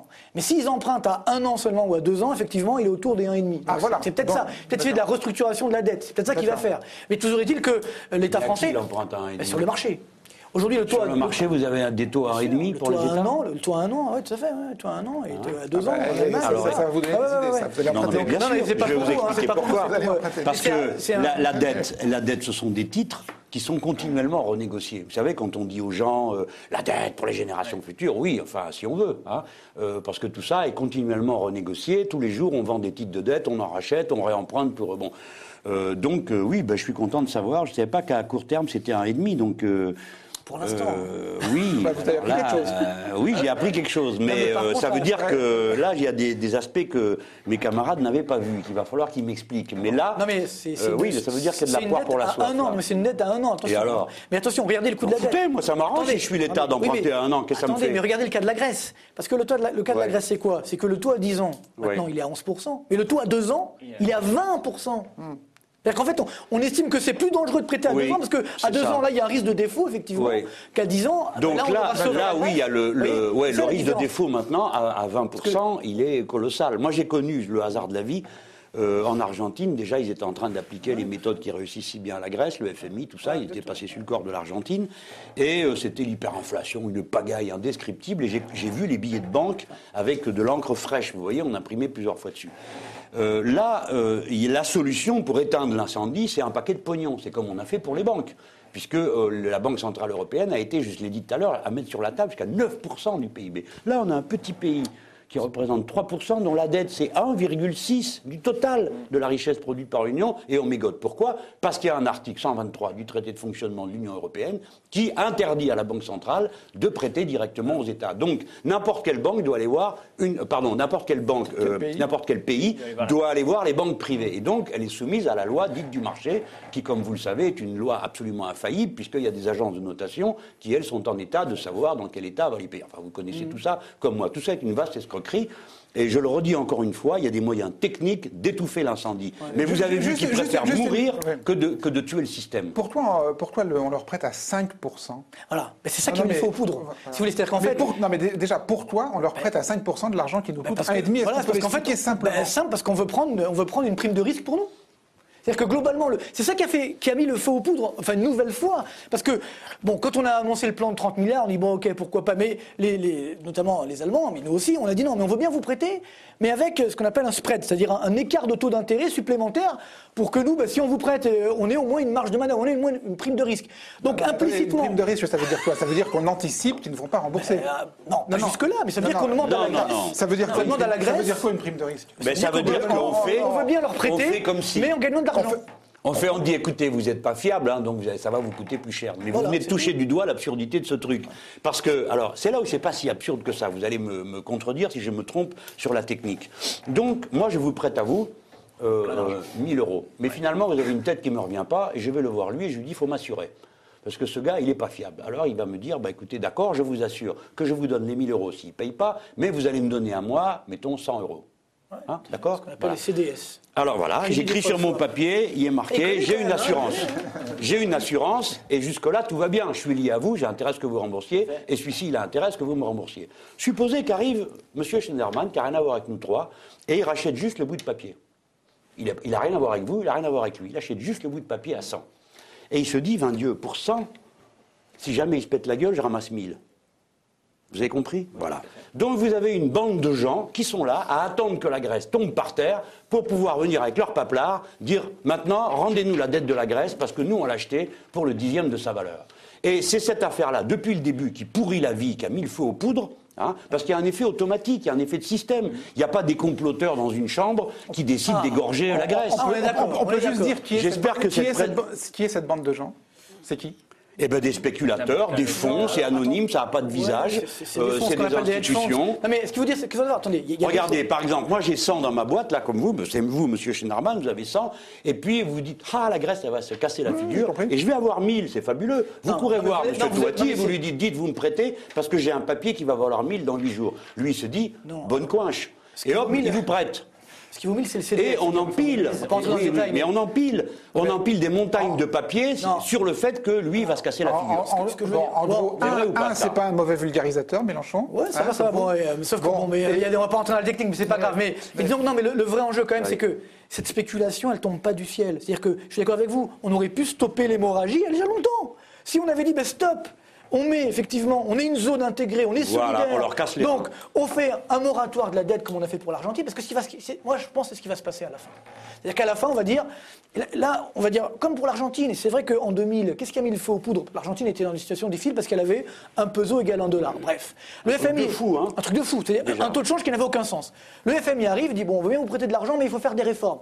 L'Argentin, bon, d'accord, on fait des réformes, rigueur, donc il, il meurt encore plus. Il y a une récession, la récession s'aggrave, et à la fin ils disent, mais écoutez les gars, on- on- il faut qu'on s'arrête. Et donc qu'est-ce qu'ils ont fait? Un, un moratoire, ça veut dire un rééchelonnement. Un rééchelonnement. D'accord. Ou même, euh, D'ailleurs, je vous voyais tous les deux, je vous voyais tous les deux pendant l'extrait, vous en Donc, bien d'accord alors, Ce qui veut dire que quand tous les ministres nous répètent en chœur, il n'y aura pas de rééchelonnement et la Grèce payera tout, euh, tout, le monde, sûr. tout, le, tout le monde sait que c'est Ouais. faux. C'est sûr tout, tout le monde Ben, sait, euh, on ne sait jamais ce qui peut se passer, mais ce que je veux dire par là, il c'est peut que. se passer attendez. un truc pour un c'est- gouvernant. C'est pour ça que l'autre pomme de Papandréou lâche tout. Parce qu'il se dit, lâchez-moi, lâchez-moi. Il annonce n'importe quoi, qui va vendre les îles, qui va tomber. Les gens prennent le dixième mois, le neuvième, le sixième, parce qu'il n'a qu'une hâte, c'est que les taux descendent. Et quand les taux descendent, la presse et la meute va aller ailleurs.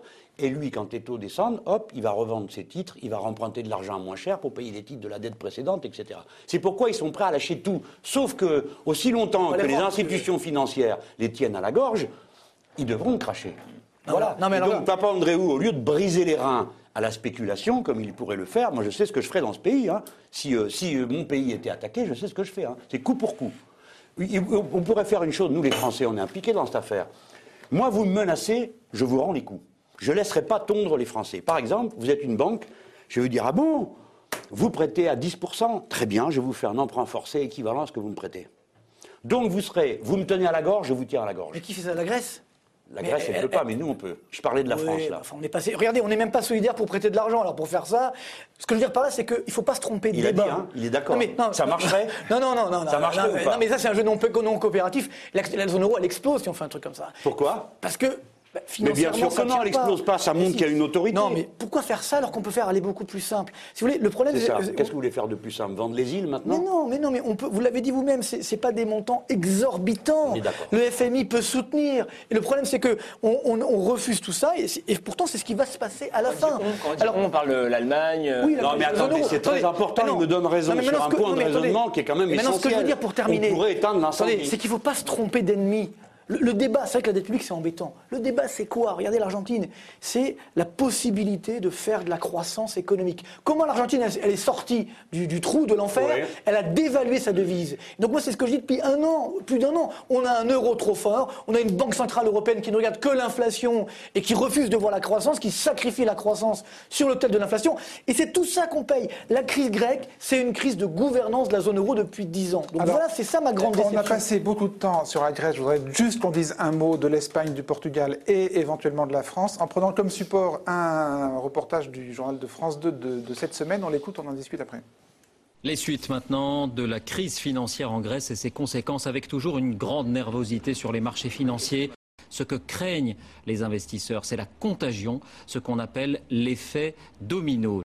Peut-on redouter un effet domino, une sorte de contagion dans toute la zone euro En tout cas au Portugal, pour calmer les marchés en panique, le Premier ministre et le chef de l'opposition se sont présentés côte à côte et ont annoncé ensemble un plan d'austérité. C'est l'union sacrée. L'Espagne, c'est le domino suivant. Même cause, mêmes effets. Déficit trop lourd à résorber. Ce soir, la dette espagnole vient de voir sa note dégradée d'un cran.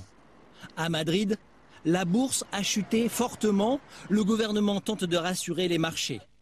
Si ces marchés ne sont pas convaincus, le vent de folie pourrait se propager à l'Irlande. Pour l'instant, rien ne laisse penser que la France puisse être menacée par la contagion.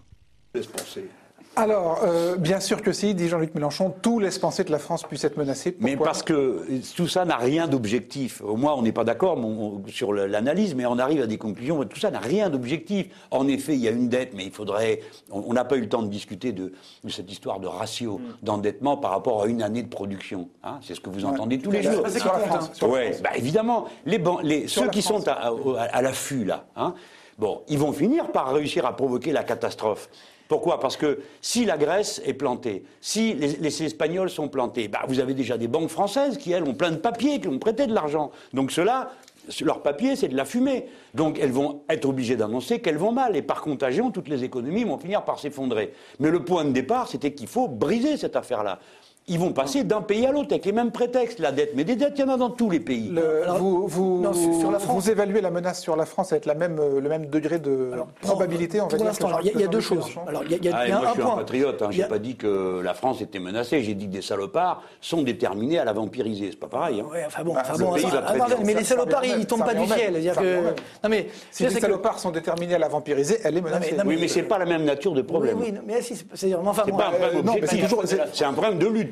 Ah, non, mais- pareil. Non, non, mais non, mais non. Non, mais c'est ça qu'il ne veut pas entendre. pas sur lui. l'idée des classes, c'est- une conséquence. Bien sûr de que si, qu'on est sur la lutte de classe. Eh non. On est complètement sur de la lutte Non, je de réponds à la classe. question. Ah. C'est qu'effectivement, aujourd'hui, c'est simple. En fait, alors il y a un point positif, un point négatif. Le point négatif, c'est qu'aujourd'hui, malheureusement, quand on regarde les déficits publics en moyenne annuelle de 2002 à 2009, vous avez numéro 1 la Grèce, 5,5% par an. Numéro 2 le Portugal, 4,1% par an. Numéro 3 la France.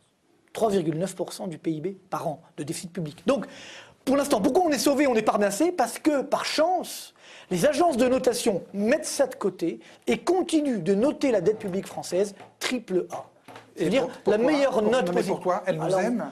Je pense qu'il y a, il y a Non, effectivement- la France a effectivement, on va dire des acquis. La France Non. a Non, non. globalement mais euh, pourquoi une puissance. Non, mais attendez, attendez. parce qu'on alors, est- Juste expliquez-moi pourquoi. moi, moi, je pense, bon, le, le- Ouais. le fond de ma pensée, c'est quoi? Je le dis, je ne vais pas avoir des problèmes derrière. Si, si. Mais bon, non, mais le, le- Non. le vrai enjeu, c'est quoi? C'est que globalement, on sait très bien que si aujourd'hui on dégrade la France, parce qu'on pourrait le faire, les agences de notation pourraient le faire. Objectivement. Objectivement, elles pourraient le faire. Que le quand on voit, pourquoi parce que ça aurait, un, là, pour le coup, une conséquence économique sur la, la zone euro, et puis même en, en interne sur la France, sur le deuxième pays de la zone euro quand même, Ça, et de l'Europe, qui serait quand même dramatique. Donc je pense que là, il y a, et là aujourd'hui, il y a une sorte de, on, veut- on est quand même, les agences de notation se, rendent compte mais alors, objectif. non, mais, alors, euh, non, mais tout, ça est, tant donc, qu'elle tout ça dégrade- est donc purement euh, arbitraire, politique. Là, là, il y a de l'arbitraire, c'est évident. Politique. C'est évident, mais bien sûr. Mais parce que vous vous rendez compte les conséquences derrière alors, donc, euh, alors, donc alors, alors, je, euh, ah, question, annexe, c'est un marché concurrentiel, les agences de notation, elles sont trois. Comment se fait-il que les trois euh, raisonnent de la même manière Parce qu'ils ont les mêmes et... modèles, plus ou moins. Et vous savez, euh, les, dirigeants font aussi du lobbying, etc., auprès des agences de notation. Mais il n'y a pas, y a pas que, Moi, je suis d'accord avec ce que vous venez de dire. mais C'est pas moi qui l'aurais dit, c'est lui. Non, mais, hein. non, mais je veux dire, non, mais, le, mais pourquoi ces Vous avez la même analyse de la raison pour laquelle la France n'est pas dégradée par les agences de notation. Oui, c'est une affaire de rapport de force. Imaginez-vous, une agence de notation, elle vit pas suspendue dans le ciel et dans l'air. Elle est, elle est, rétribuée par des gens qui empruntent à d'autres. La hein. France la paye Non, la vous allez voir comment ça se passe. Une agence de notation, par exemple, plus tuer la bête. Tous les gens qui mettent en circulation des titres euh, d'emprunt viennent les voir pour la notation. Donc je pense que quelque part dans ces bureaux, il doit y avoir des gens qui se disent faut pas y aller trop fort, on va finir par tuer la bête. Donc ils passent d'un pays à l'autre. Et à chaque fois, on éteint l'incendie dans un endroit, on le rallume à l'autre, et ainsi de suite. Donc, moi, ma crainte, c'est qu'ils viennent sur la France. Je veux dire, je considère que je suis un élément de dissuasion. Vous Oui, oui. Youpi on a, Mélenchon. Pas Mélenchon, non, non. Des gens comme moi. Parce que si vous créez le bazar dans ce pays, à vouloir faire payer par le peuple français ce que vous êtes en train de faire payer par les Grecs, vous allez tomber sur des gens comme nous. Et des gens comme nous ne sont pas, feront ce qu'il faut. Souriez, monsieur, il y en Vous m'inquiétez, là, je me dis où, où je vais partir, mince. Hein. ben, euh, si vous partez, vous ne reviendrez pas. Merci, c'est une menace. Ouais, c'est une promesse. J'ai pas l'option de partir. Déjà, j'espère que vous ne serez pas élu parce que sinon, ça, serait difficile à gérer. Voilà. J'espère. Non, mais là, la France va être dans le beau oui, drap, oui, c'est oui, c'est clair. On a déjà connu ça en 1789, ils partaient ah, tous. Ah, Quand ils sont revenus, on les a tondus. C'est intéressant de l'image que vous donnez là. Mais c'est pourquoi je vous dis, c'est un mais élément vous de dissuasion. En, en disant ça, euh, vous faites peur à beaucoup de gens. Mais bah, et notamment aux agences de Mais c'est ce que j'essaye de bah, faire. Et notamment aux agences de notation. Il le, fait pour, pour ça. Mais je le fais pour ça. Je veux vous dire la chose suivante, monsieur. Vous pouvez ricaner tant que vous voulez. Mais il y a dans ce pays un nombre de gens. Sinon, on va en pleurer. Euh, ben, pleurer si vous voulez aussi. Euh, ça nous aidera pour la cause. Ça veut dire qu'il y a dans ce pays assez de gens pour ne pas accepter d'être mis à la tonte comme le sont euh, les autres pays d'Europe. Et vous verrez ce qui va se passer en Grèce, comme vous verrez ce qui va se passer en Espagne. Malheureusement pour eux, ça sera plus douloureux en Espagne, parce que l'État n'est pas un État euh, uni, mais il y a les autonomies. Il mais en a, il n'y a, a, pas de Mélenchon grec euh, Il y en a plein.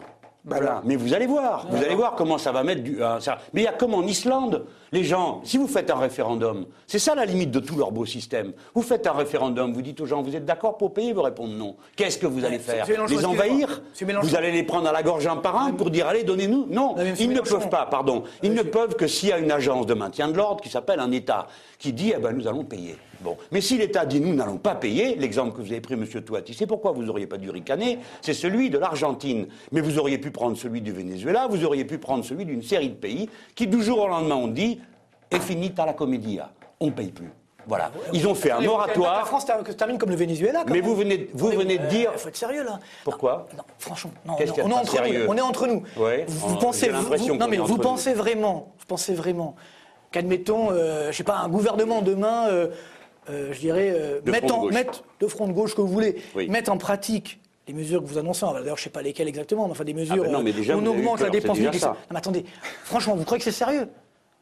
Quoi, non, mais quoi parlez-vous? Qu'est-ce qui, va se passer? Je viens juste de parler de représailles. Qu'est-ce que vous allez faire? Qu'est-ce que vous allez faire Je viens de parler de répression. Regardez ce qui se passe en Grèce. Pour l'instant, la Grèce, c'est un pays, on va dire, démocratique, il n'y a pas de problème. Si vous, arrivez dans un pays comme la France, là, vous n'allez pas être dégradé. En, deux minutes, on devient ce qu'on un junk bond, c'est-à-dire une obligation pourrie, les taux d'intérêt augmentent. Donc, l'investissement s'effondre, la croissance française s'effondre, vous allez mettre le, le contrôle d'échange, vous serez complètement décrédibilisé. C'est ça que vous voulez pour la France? Vous comprenez? C'est ça ce que je veux vous dire par là. On arrive, vous l'avez dit, aux mêmes conclusions. Mais si, si on fait euh, un mouvement. Enfin, non, celle-là non. Mais non, non. On peut avoir la réponse. Mais ça, ça peut être extrêmement dangereux. Vous ne pas ça. Il a pris peur. Regardez Mais vous ne pouvez pas vouloir ça pour le pays, pour notre pays, la France. Mais non, je veux pas. C'est beaucoup trop dangereux. Arrêtez, s'il vous plaît. Arrêtez. C'est pas moi qui ai dit que je m'en irais, c'est vous. Mais dites-moi ce que vous C'est vous qui avez dit que vous en iriez, pas moi. Donc moi j'ai seulement ah, dit une chose. Regardez la dialectique de cet homme. Je pars, de, je dis, si les banques s'attaquaient à nous, il y aurait des représailles. Tout à l'heure, j'ai évoqué une des représailles. Je dis un emprunt forcé à hauteur de ce, que vous, voulez me prêter à tel ou tel taux. M. Toiti n'a pas sauté au plafond. Il n'a pas dit qu'est-ce que c'est que cette horreur. Il sait que techniquement. Ça n'existe pas, c'est pas possible. Non, il y en a eu un en 84, mais à part ça, les emprunts forcés, ça n'existe pas. D'accord, enfin bon, c'est 84, le monde a changé. Voilà. On ne fait pas d'emprunt dans le passé. Mais attendez, attendez, laissez-moi. Ça, je connais tout ça. Mais non, mais c'est vrai, vous avez la Chine aujourd'hui, vous avez le Brésil. Oui, oui, c'est des pays comme ça qui avancent. Mais regardez la réalité en France. Nous sommes la lanterne rouge de la croissance mondiale depuis 10 ans. Pour quelle raison? Mais parce que justement, on a une économie qui est inefficace, des dépenses publiques qui sont inefficaces, Voilà. pas toutes, mais une grande partie d'entre elles, une pression fiscale. C'est voilà, le Non, catéchisme est reparti. Non, mais pas Attendez, j'ai pas fini. hein. Oui, alors, non, je voudrais que Non, mais je voudrais que je termine sur la manière dont il m'a repris. Parce que c'est pas, pas très acceptable, mais ça m'est égal. Moi, je sais quel effet je veux produire et je suis content de l'avoir produit sur lui. Je veux vous foutre la trouille, à vous et aux autres. très peur de oui, vous, oui, vous mais. inquiétez pas, hein, mais bon. Bon, très bien.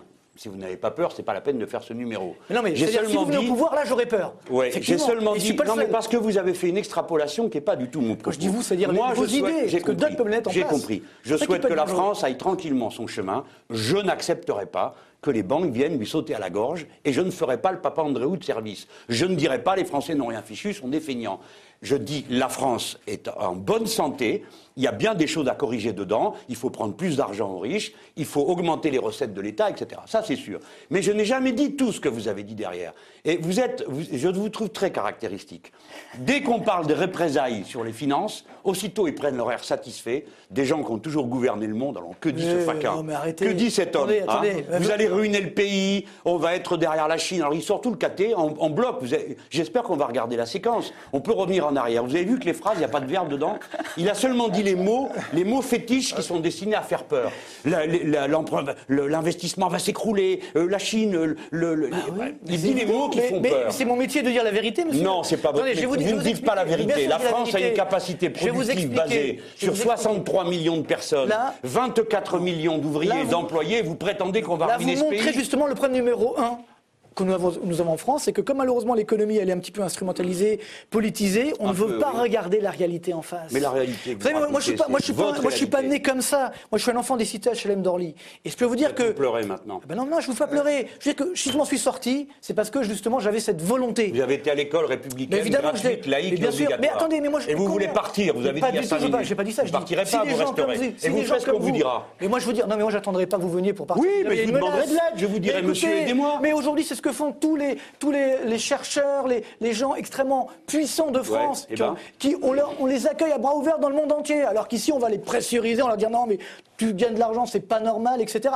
C'est ça qu'il faut bien comprendre. C'est que combien, Là, combien vraiment- sont, sont sortis des cités Vous êtes vraiment sorti de votre C'est ce que je là, vous hein, dis. si Mais vous non, êtes mais sorti de la non, cité, là, mais ouais, ce pour parler comme ça. Non, mais combien Vous n'avez pas honte de sortis parler comme ça Au contraire, je suis très fier de parler comme Vous ça. avez- Vous n'avez pas honte de Mais dire que d'autres pays vont dire à des gars, venez chez nous, Mais- parce qu'ici vous êtes pressés par les impôts. Vous n'êtes pas- Les impôts qui ont permis de payer votre école, votre hôpital. Moi, je paye mes impôts, monsieur. Oui, Moi, je c'est bien ce que je dis. Et donc, j'ai aucun, de ce point de vue-là, j'ai aucune. Et vous trouvez normal que d'autres disent, moi je vais m'en aller Mais je dis pas que c'était normal. Je dis c'est ce qui se passe. Alors qu'est-ce qu'on fait J'ai pas dit. Alors, mais je sais Donc, pas, vous, pas- allez les faire pleurer, Vous va allez pas les les enfermer dans une prison. Écoutez, Mais qui a parlé de ça? Mais pourquoi vous caricaturez toujours le propos la des réalité. autres La réalité, c'est que ces gens payent pas assez. Vous l'avez compris? Mais non, mais non. Ça veut dire que la Mais part non, l'impôt, est- la part de l'impôt sur le revenu non, dans, la, dans le budget dites. de l'État diminue. Nous avons oui ou non la part, de la- l'une des plus élevées du monde, la pression fiscale en pourcentage du PIB, l'une des plus élevées du monde. Mais, c'est vrai, ne dites pas qu'on paye pas assez d'impôts en France, bon sang. Vous comprenez? C'est ça, c'est le décalage avec la réalité. Alors, au-delà de votre cas personnel, Marc Toiti, euh, je pense que quand. j'ai quand- pas raconté ma vie, je pourrais la raconter aussi. Non, parce que vous m'avez dit, vous êtes, euh, ça fait, vous avez toujours dit avec votre costume. Non, non, non, non, il Voilà. a, il a- il a pas dit ça. Fab. J'ai Non, pas mais ça vous non l'avez- je entendu. Je l'ai compris comme ça. Mais c'est comme ça qu'ils l'entendent tous. Eh au- au- Au-delà des cas individuels, est-ce que le- le- le- la catégorie de l'intimidation, Mélenchon a dit je veux vous foutre la trouille, euh, est-ce que c'est quelque chose qui fonctionne en économie? Est-ce qu'on peut foutre la trouille au marché, aux banques? Est-ce que ça marche? Apparemment, ça a l'air de marcher avec Mais- les agences mais- de notation. Mais c'est évident. D'ailleurs, il a- il a- il a- vous l'avez reconnu. Bon, aujourd'hui, il n'a pas de pouvoir. Je veux dire, heureusement d'ailleurs. Mais effectivement, euh, si demain des gens euh, mais- au pouvoir, mais attendez, attendez, attendez, attendez. En même temps, ce qui fout la trouille, ce qui peut foutre la trouille, c'est la perspective qu'un jour il arrive au pouvoir. On est bien d'accord Parce que si, est jamais, si on sait qu'il sera mais jamais au for- mais pas si- forcément lui. lui, ou quelqu'un qui, même des personnes qui vont arriver, qui vont dire, euh, voilà, etc., qui vont faire ces mesures-là. Non, mais donc, c'est lui.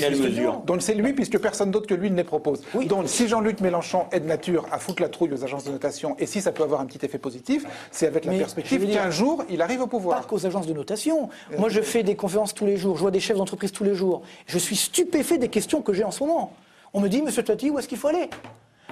Je comprends pas, je comprends même pas ces questions.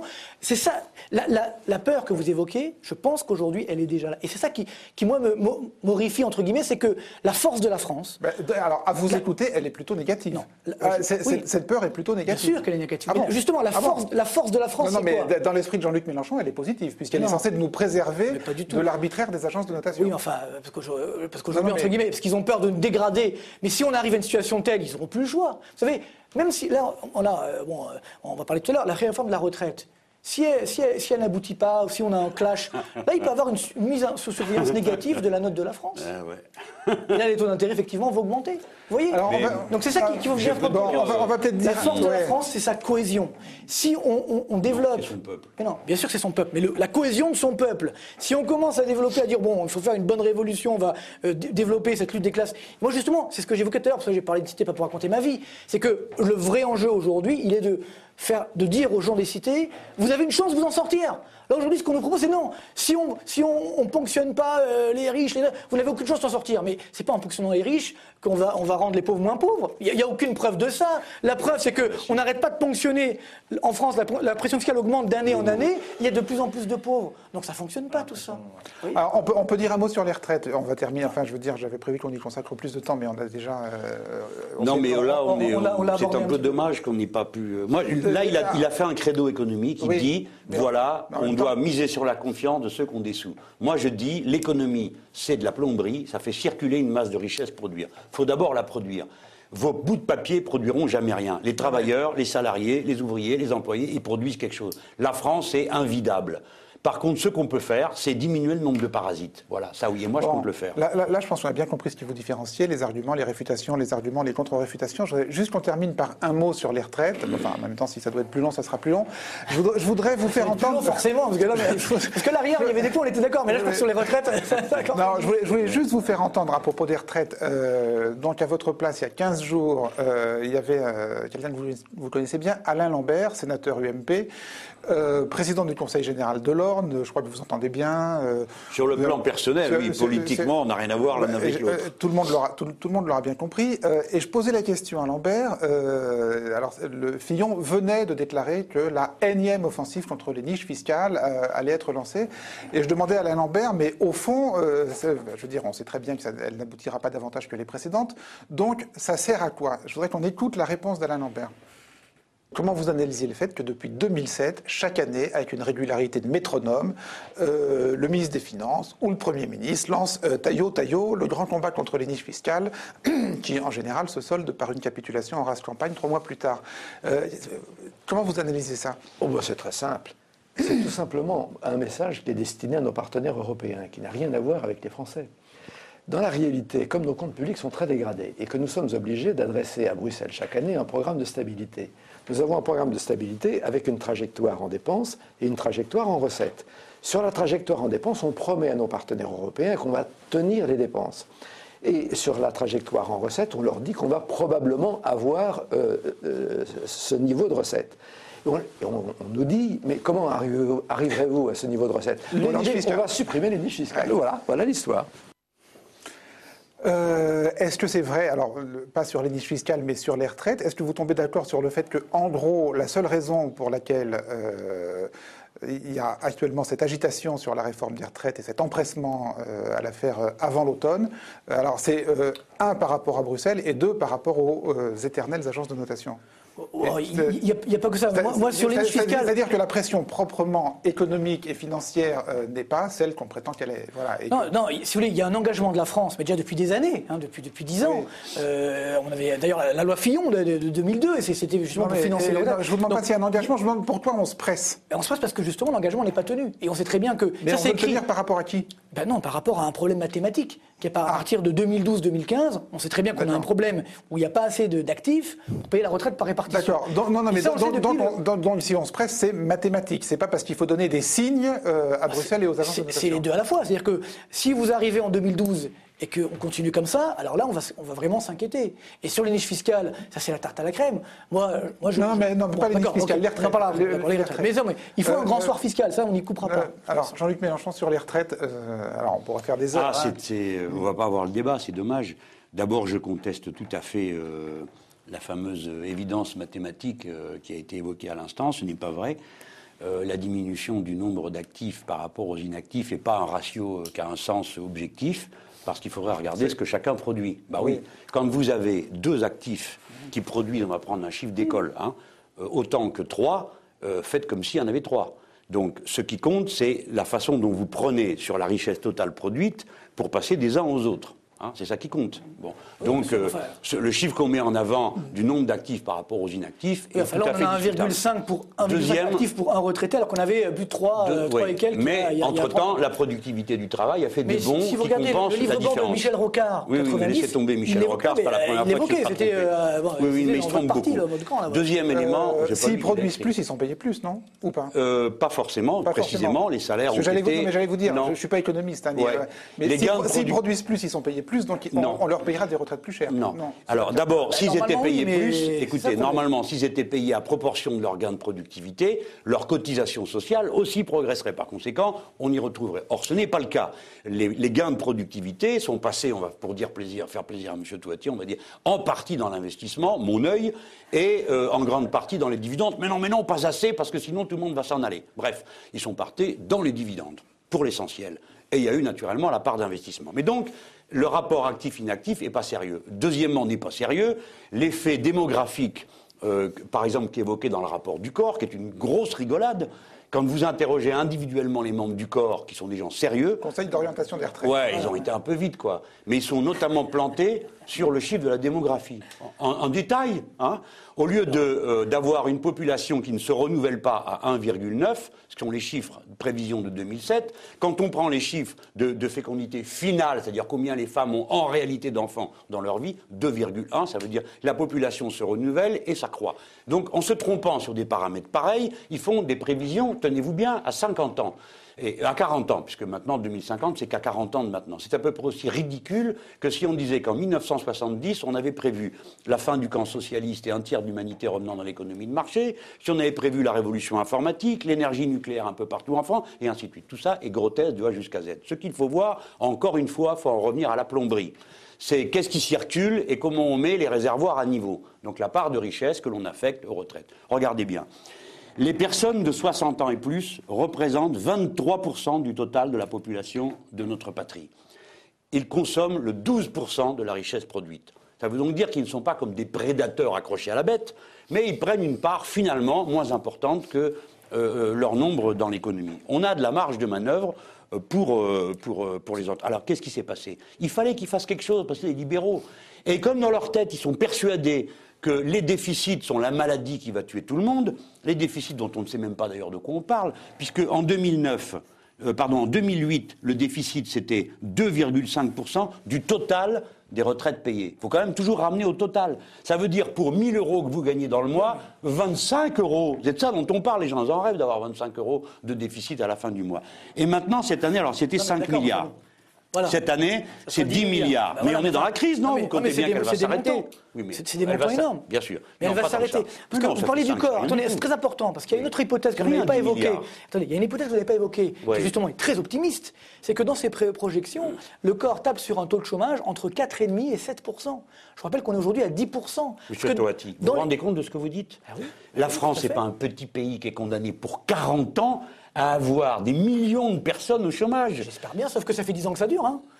Eh ben Non, mais- donc, c'est qu'il y a quelque chose qui tourne pas. ah, on on est d'accord, mais c'est ce que j'ai dit tout à des gens comme moi qu'à des gens Ah, comme mais non, au contraire, parce que Ah bah, écoutez, en augmentant les dépenses publiques. Non, non, depuis 10 non, mais non. Ah ben on si, applique- les recettes Pas du tout. libérales. On n'arrête pas d'augmenter les dépenses publiques depuis 20 ans même. Bon, très Et bien. pourtant, le taux de chômage a augmenté. Je peux vous arrêter euh, sur. Écoutez, ça sera peut-être pour la fin. On ne regrette pas d'augmenter les dépenses publiques. C'est ce que vous venez de dire, n'est-ce Oui, pas. J'y suis pour rien. mais j'y- Non, mais je heureusement, vous en veux pas, monsieur. Vous y êtes pour rien et je vois bien que ça vous fait beaucoup de peine. Eh bien, Exactement. quand vous regardez la dette publique française, quand nous, la gauche, on a terminé le programme commun, une horreur communiste que vous connaissez, on a laissé 31% du PIB. C'est normal. Vous Euh, de- la dette avait- mais On augmenté. partait de 15% de dette publique. Donc vous avez quand même plus, doublé, plus que doublé. Bien. Ah bien, oui, et ça a commencé comme ça. Ouais. Après, effectivement, décennie suivante, mais je connais les chiffres, hein, on est passé à 65. Qui a augmenté comme ça? Le premier comme ça. Qui a fait doubler l'affaire? Comment ça qui a fait double Qui a- qui a augmenté ensuite la dette La décennie 80 Et niente, mon cher. 80. C'est Et M. Balladur qui a doublé la dette de la France. après- Oui, bien sûr. Non, mais pour Ah, moi, attendez, je vais vous dire, pour moi, droite-gauche, Et c'est après- c'est ça le, drame. C'est que Ah, droite-gauche, droite-gauche, c'est les libéraux. Mais non, monsieur Toiti, moi, j'ai une thèse. Si Balladur serait était libéral, ça se Écoutez-moi. saurait. mais Ah oui, non, c'est un communiste, tout le monde le Non, sait. mais non, mais C'est un communiste. Et alors, il a été suivi par un autre bolchevique qui s'appelle Juppé, qui lui aussi a creusé le trou. Oui, et vous, avez que- qu'il y avait Ah, Jospin entre-temps. Jospin qui avait une chance historique. Là, vous êtes d'accord. Eh ben, lui, il a- laissé les comptes en. Jospin, oui, Jospin avait une chance historique. Il avait bénéficié d'une phase de croissance mondiale très forte. Non, pas il très avait, forte. Mais On si, était plus mais fort si. que la moyenne Il européenne avait- en France. Oui, en, Europe et pas dans le monde. On avait une croissance de Mais quatre- même aujourd'hui, alors qu'est-ce que 4%. vous racontez Attendez, On finir. est à 1,5% attendez. de croissance et c'est à Mais- 9 mais en Chine. J'avais été à Bercy à ce alors, moment-là quand il avait présenté. Attendez, il avait une croissance exceptionnelle. C'était une chance en or de retrouver justement un équilibre budgétaire. Et il a pas que de dire, ben non. C'est la cagnotte, vous comprenez? On a un peu de recettes conjoncturelles, il faut les dépenser. Et donc, il a augmenté la dépense publique et augmenté le déficit Je ne vais structurel. pas faire le bilan années comprenez Jospin, je veux non, juste dire la chose problème. suivante. C'est que malheureusement, quand on a eu des occasions, une- on ne les a pas saisies. de l'histoire. Non, non, Je suis en train d'expliquer que la dépense publique et le niveau de la dette a explosé sous M. Balladur et M. Juppé. Et je vais vous dire pourquoi maintenant. Parce que dans tous les pays du monde, les libéraux ont fait la même chose. Ils ont fait exploser la dette pendant qu'ils étaient au pouvoir pour se faire bien voir. Ils ont diminué les impôts, mis l'État à genoux et en disant, vous avez vu, ça marche pas, pour produire ensuite des M. Touati qui courent sur tous les plateaux pour dire, il faut, dépen- il faut réduire la dépense, il faut réduire la dépense. Voilà. C'est un système politique, moi, ça n'a rien citez-moi un pays d'objectif. libéral, je ne connais pas, moi. Il n'y en a pas. À part les États-Unis, peut-être la Chine aussi, parce que quand même, c'est euh, c'est un système communiste, mais ils sont extrêmement libéraux, beaucoup Ah plus bon que nous. Ah bah oui, euh, allez voir les entreprises en Eh Chine. bien, écoutez, vous vous verrez. faire comme en Chine pour les droits sociaux, par exemple. Ah ben voilà, ben, ah, on est d'accord. C'est donc un- on est d'accord. Pourtant, c'est un pays communiste. vous voyez comment ça se termine mal. Voilà, c'est ça Je ne sais pas ce que vous êtes en train de me dire là. Moi, je suis en train de vous expliquer qu'il y a une je dire, stratégie des libéraux qui consiste à ruiner l'État et ensuite venir jeter des grosses larmes en en rendant les gens responsables. Mais il y a pas de et des gens comme vous, pas. pardon, pas vous spécialement, mais toute cette école de pensée qui a ruiné toute l'Europe et qui continue à le faire, vous êtes là avec la même arrogance en train de dire il faut diminuer les dépenses et parce que sinon vous allez être punis par nos foutues agences de notation qui viennent de mettre le peuple grec à genoux, qui se préparent à mettre les Portugais à genoux et les Espagnols chaque fois que personne ne résiste. Alors que tout ça repose sur le fait que 4 ou 5 personnes dans une salle décident de monter, de, de diminuer des notes, d'augmenter des taux, etc. Non, c'est et que ces gens-là, on peut leur faire Non, peur. C'est une conséquence. Vous essayez pas- de faire croire que c'est un phénomène si objectif, je dis c'est politique. D'accord. Mais il a que c'était j'ai- politique. J'ai reconnu que c'était politique, mais c'est quand même une conséquence des erreurs du passé. C'est ça le problème. Ok. c'est ça. Des erreurs qui n'en étaient pas. Eh, c'est- On arrête Vous voulez, on peut continuer, hein, Ah, on peut voilà. continuer la journée. hein, Oui, mais bon, bon, je, je pense aussi qu'on pourrait y passer la journée si vous êtes d'accord tous pas les risqué à dire que j'avais tort sur les retraites. hein. Non, non, parce qu'on n'a pas eu le temps de. On n'a pas eu- le temps. On n'a pas eu le temps de. Vous m'obligez Non, Non, non, non, c'est bon. On n'a pas eu le temps de déraper. C'est bon, on on n'a n'en pas eu peut le temps plus, on est vidé. Donc, vous lui accordez, enfin d'accord. Non, non, mais non, on a dit qu'on est effectivement qu'on est. Non, mais- Non, moi, c'est pas le c'est pas le mathématique. Et voilà, non. On va dire que c'est l'animateur qui vous coupe et qui vous, interdit de répondre. Euh, merci à tous les deux. Si vous en êtes d'accord, on, re- on recommencera euh, à l'occasion parce que ce type de débat, si vous voulez, en longueur, sont extrêmement rares. Euh, vous en avez déjà eu, des- vous, vous qui faites tous les plateaux de toutes les chaînes, vous avez déjà eu un débat comme ça sur Non, une... non, non. Et Hein justement, je, pour Oui. tout vous dire, je vous ai vu euh, samedi soir dernier euh, Chez Ruquier chez Ruquier, je- et je me suis dit, putain, c'est pas possible, il peut pas dire des trucs pareils quand vous avez dit, il faut stocker, euh, taxer les stock options, parce que les stock options, évidemment, s'il y en a, mais si la bourse baisse, il n'y a pas de stock options, donc vous pouvez pas taxer un truc, vous n'avez pas de revenus, vous voyez. Bon, ça m'a fait rire. On- Et j'ai éteint mon poste. Donc quand on m'a proposé de venir, je dis, bah allez, ça tombe bien. En, tout cas, on, la, on la refera si vous en êtes d'accord. En tout cas, nous, nous pendant l'émission, on a appris plein de trucs. On n'a pas excessivement travaillé, faut bien le va, dire. c'était pas mal. Vous pouvez revenir bientôt. C'est- C'est c'est une des émissions les plus calmes. On va bosser maintenant sur, on va vérifier euh, l'histoire de l'âge de la retraite en Grèce, là. Merci de nous. d'accord, c'est très étonnant cette affaire. Non, non, je pense qu'il y a, Alors, je pense qu'il y a un problème. a- Vous lirez le résultat de Alors, l'enquête de Dan non, mais- Israël sur le site d'arrêt sur image. Mais non, mais vous en savez rien. Non, non, juste, non, juste parce que, par, non, parce que vous parliez, on a travaillé pour vous. Ce qui a, un truc qui me, parce que par rapport aux médias, un truc qui me revient souvent, les gens sont persuadés que quand je viens sur les plateaux, je suis payé. Alors je le dis ici, c'est pas le cas. Ah, non non mais parce que, plus. non mais nulle part, non mais nulle part. J'espère que c'est pas une revendication. Non, pas du tout. Mais ce que je veux dire, c'est que Si, c'est très surprenant. Non mais c'est très surprenant de voir ça. Les gens disent, bah, je dis non. Donc c'est voilà, c'est juste moi, je fais ça euh, avant tout pour essayer de démocratiser l'économie. D'accord, ça fait aussi un tout petit peu de pub pour la boîte. Oui, en, bien en sûr, général, mais- vous êtes mais bon, mais je veux dire, j'ai fait plusieurs boîtes. Avec, le logo de la boîte j'ai fait plusieurs boîtes et euh, finalement bon c'est voilà, ça continue quand même, donc c'est pas non plus. Merci de nous avoir suivis. À la semaine prochaine.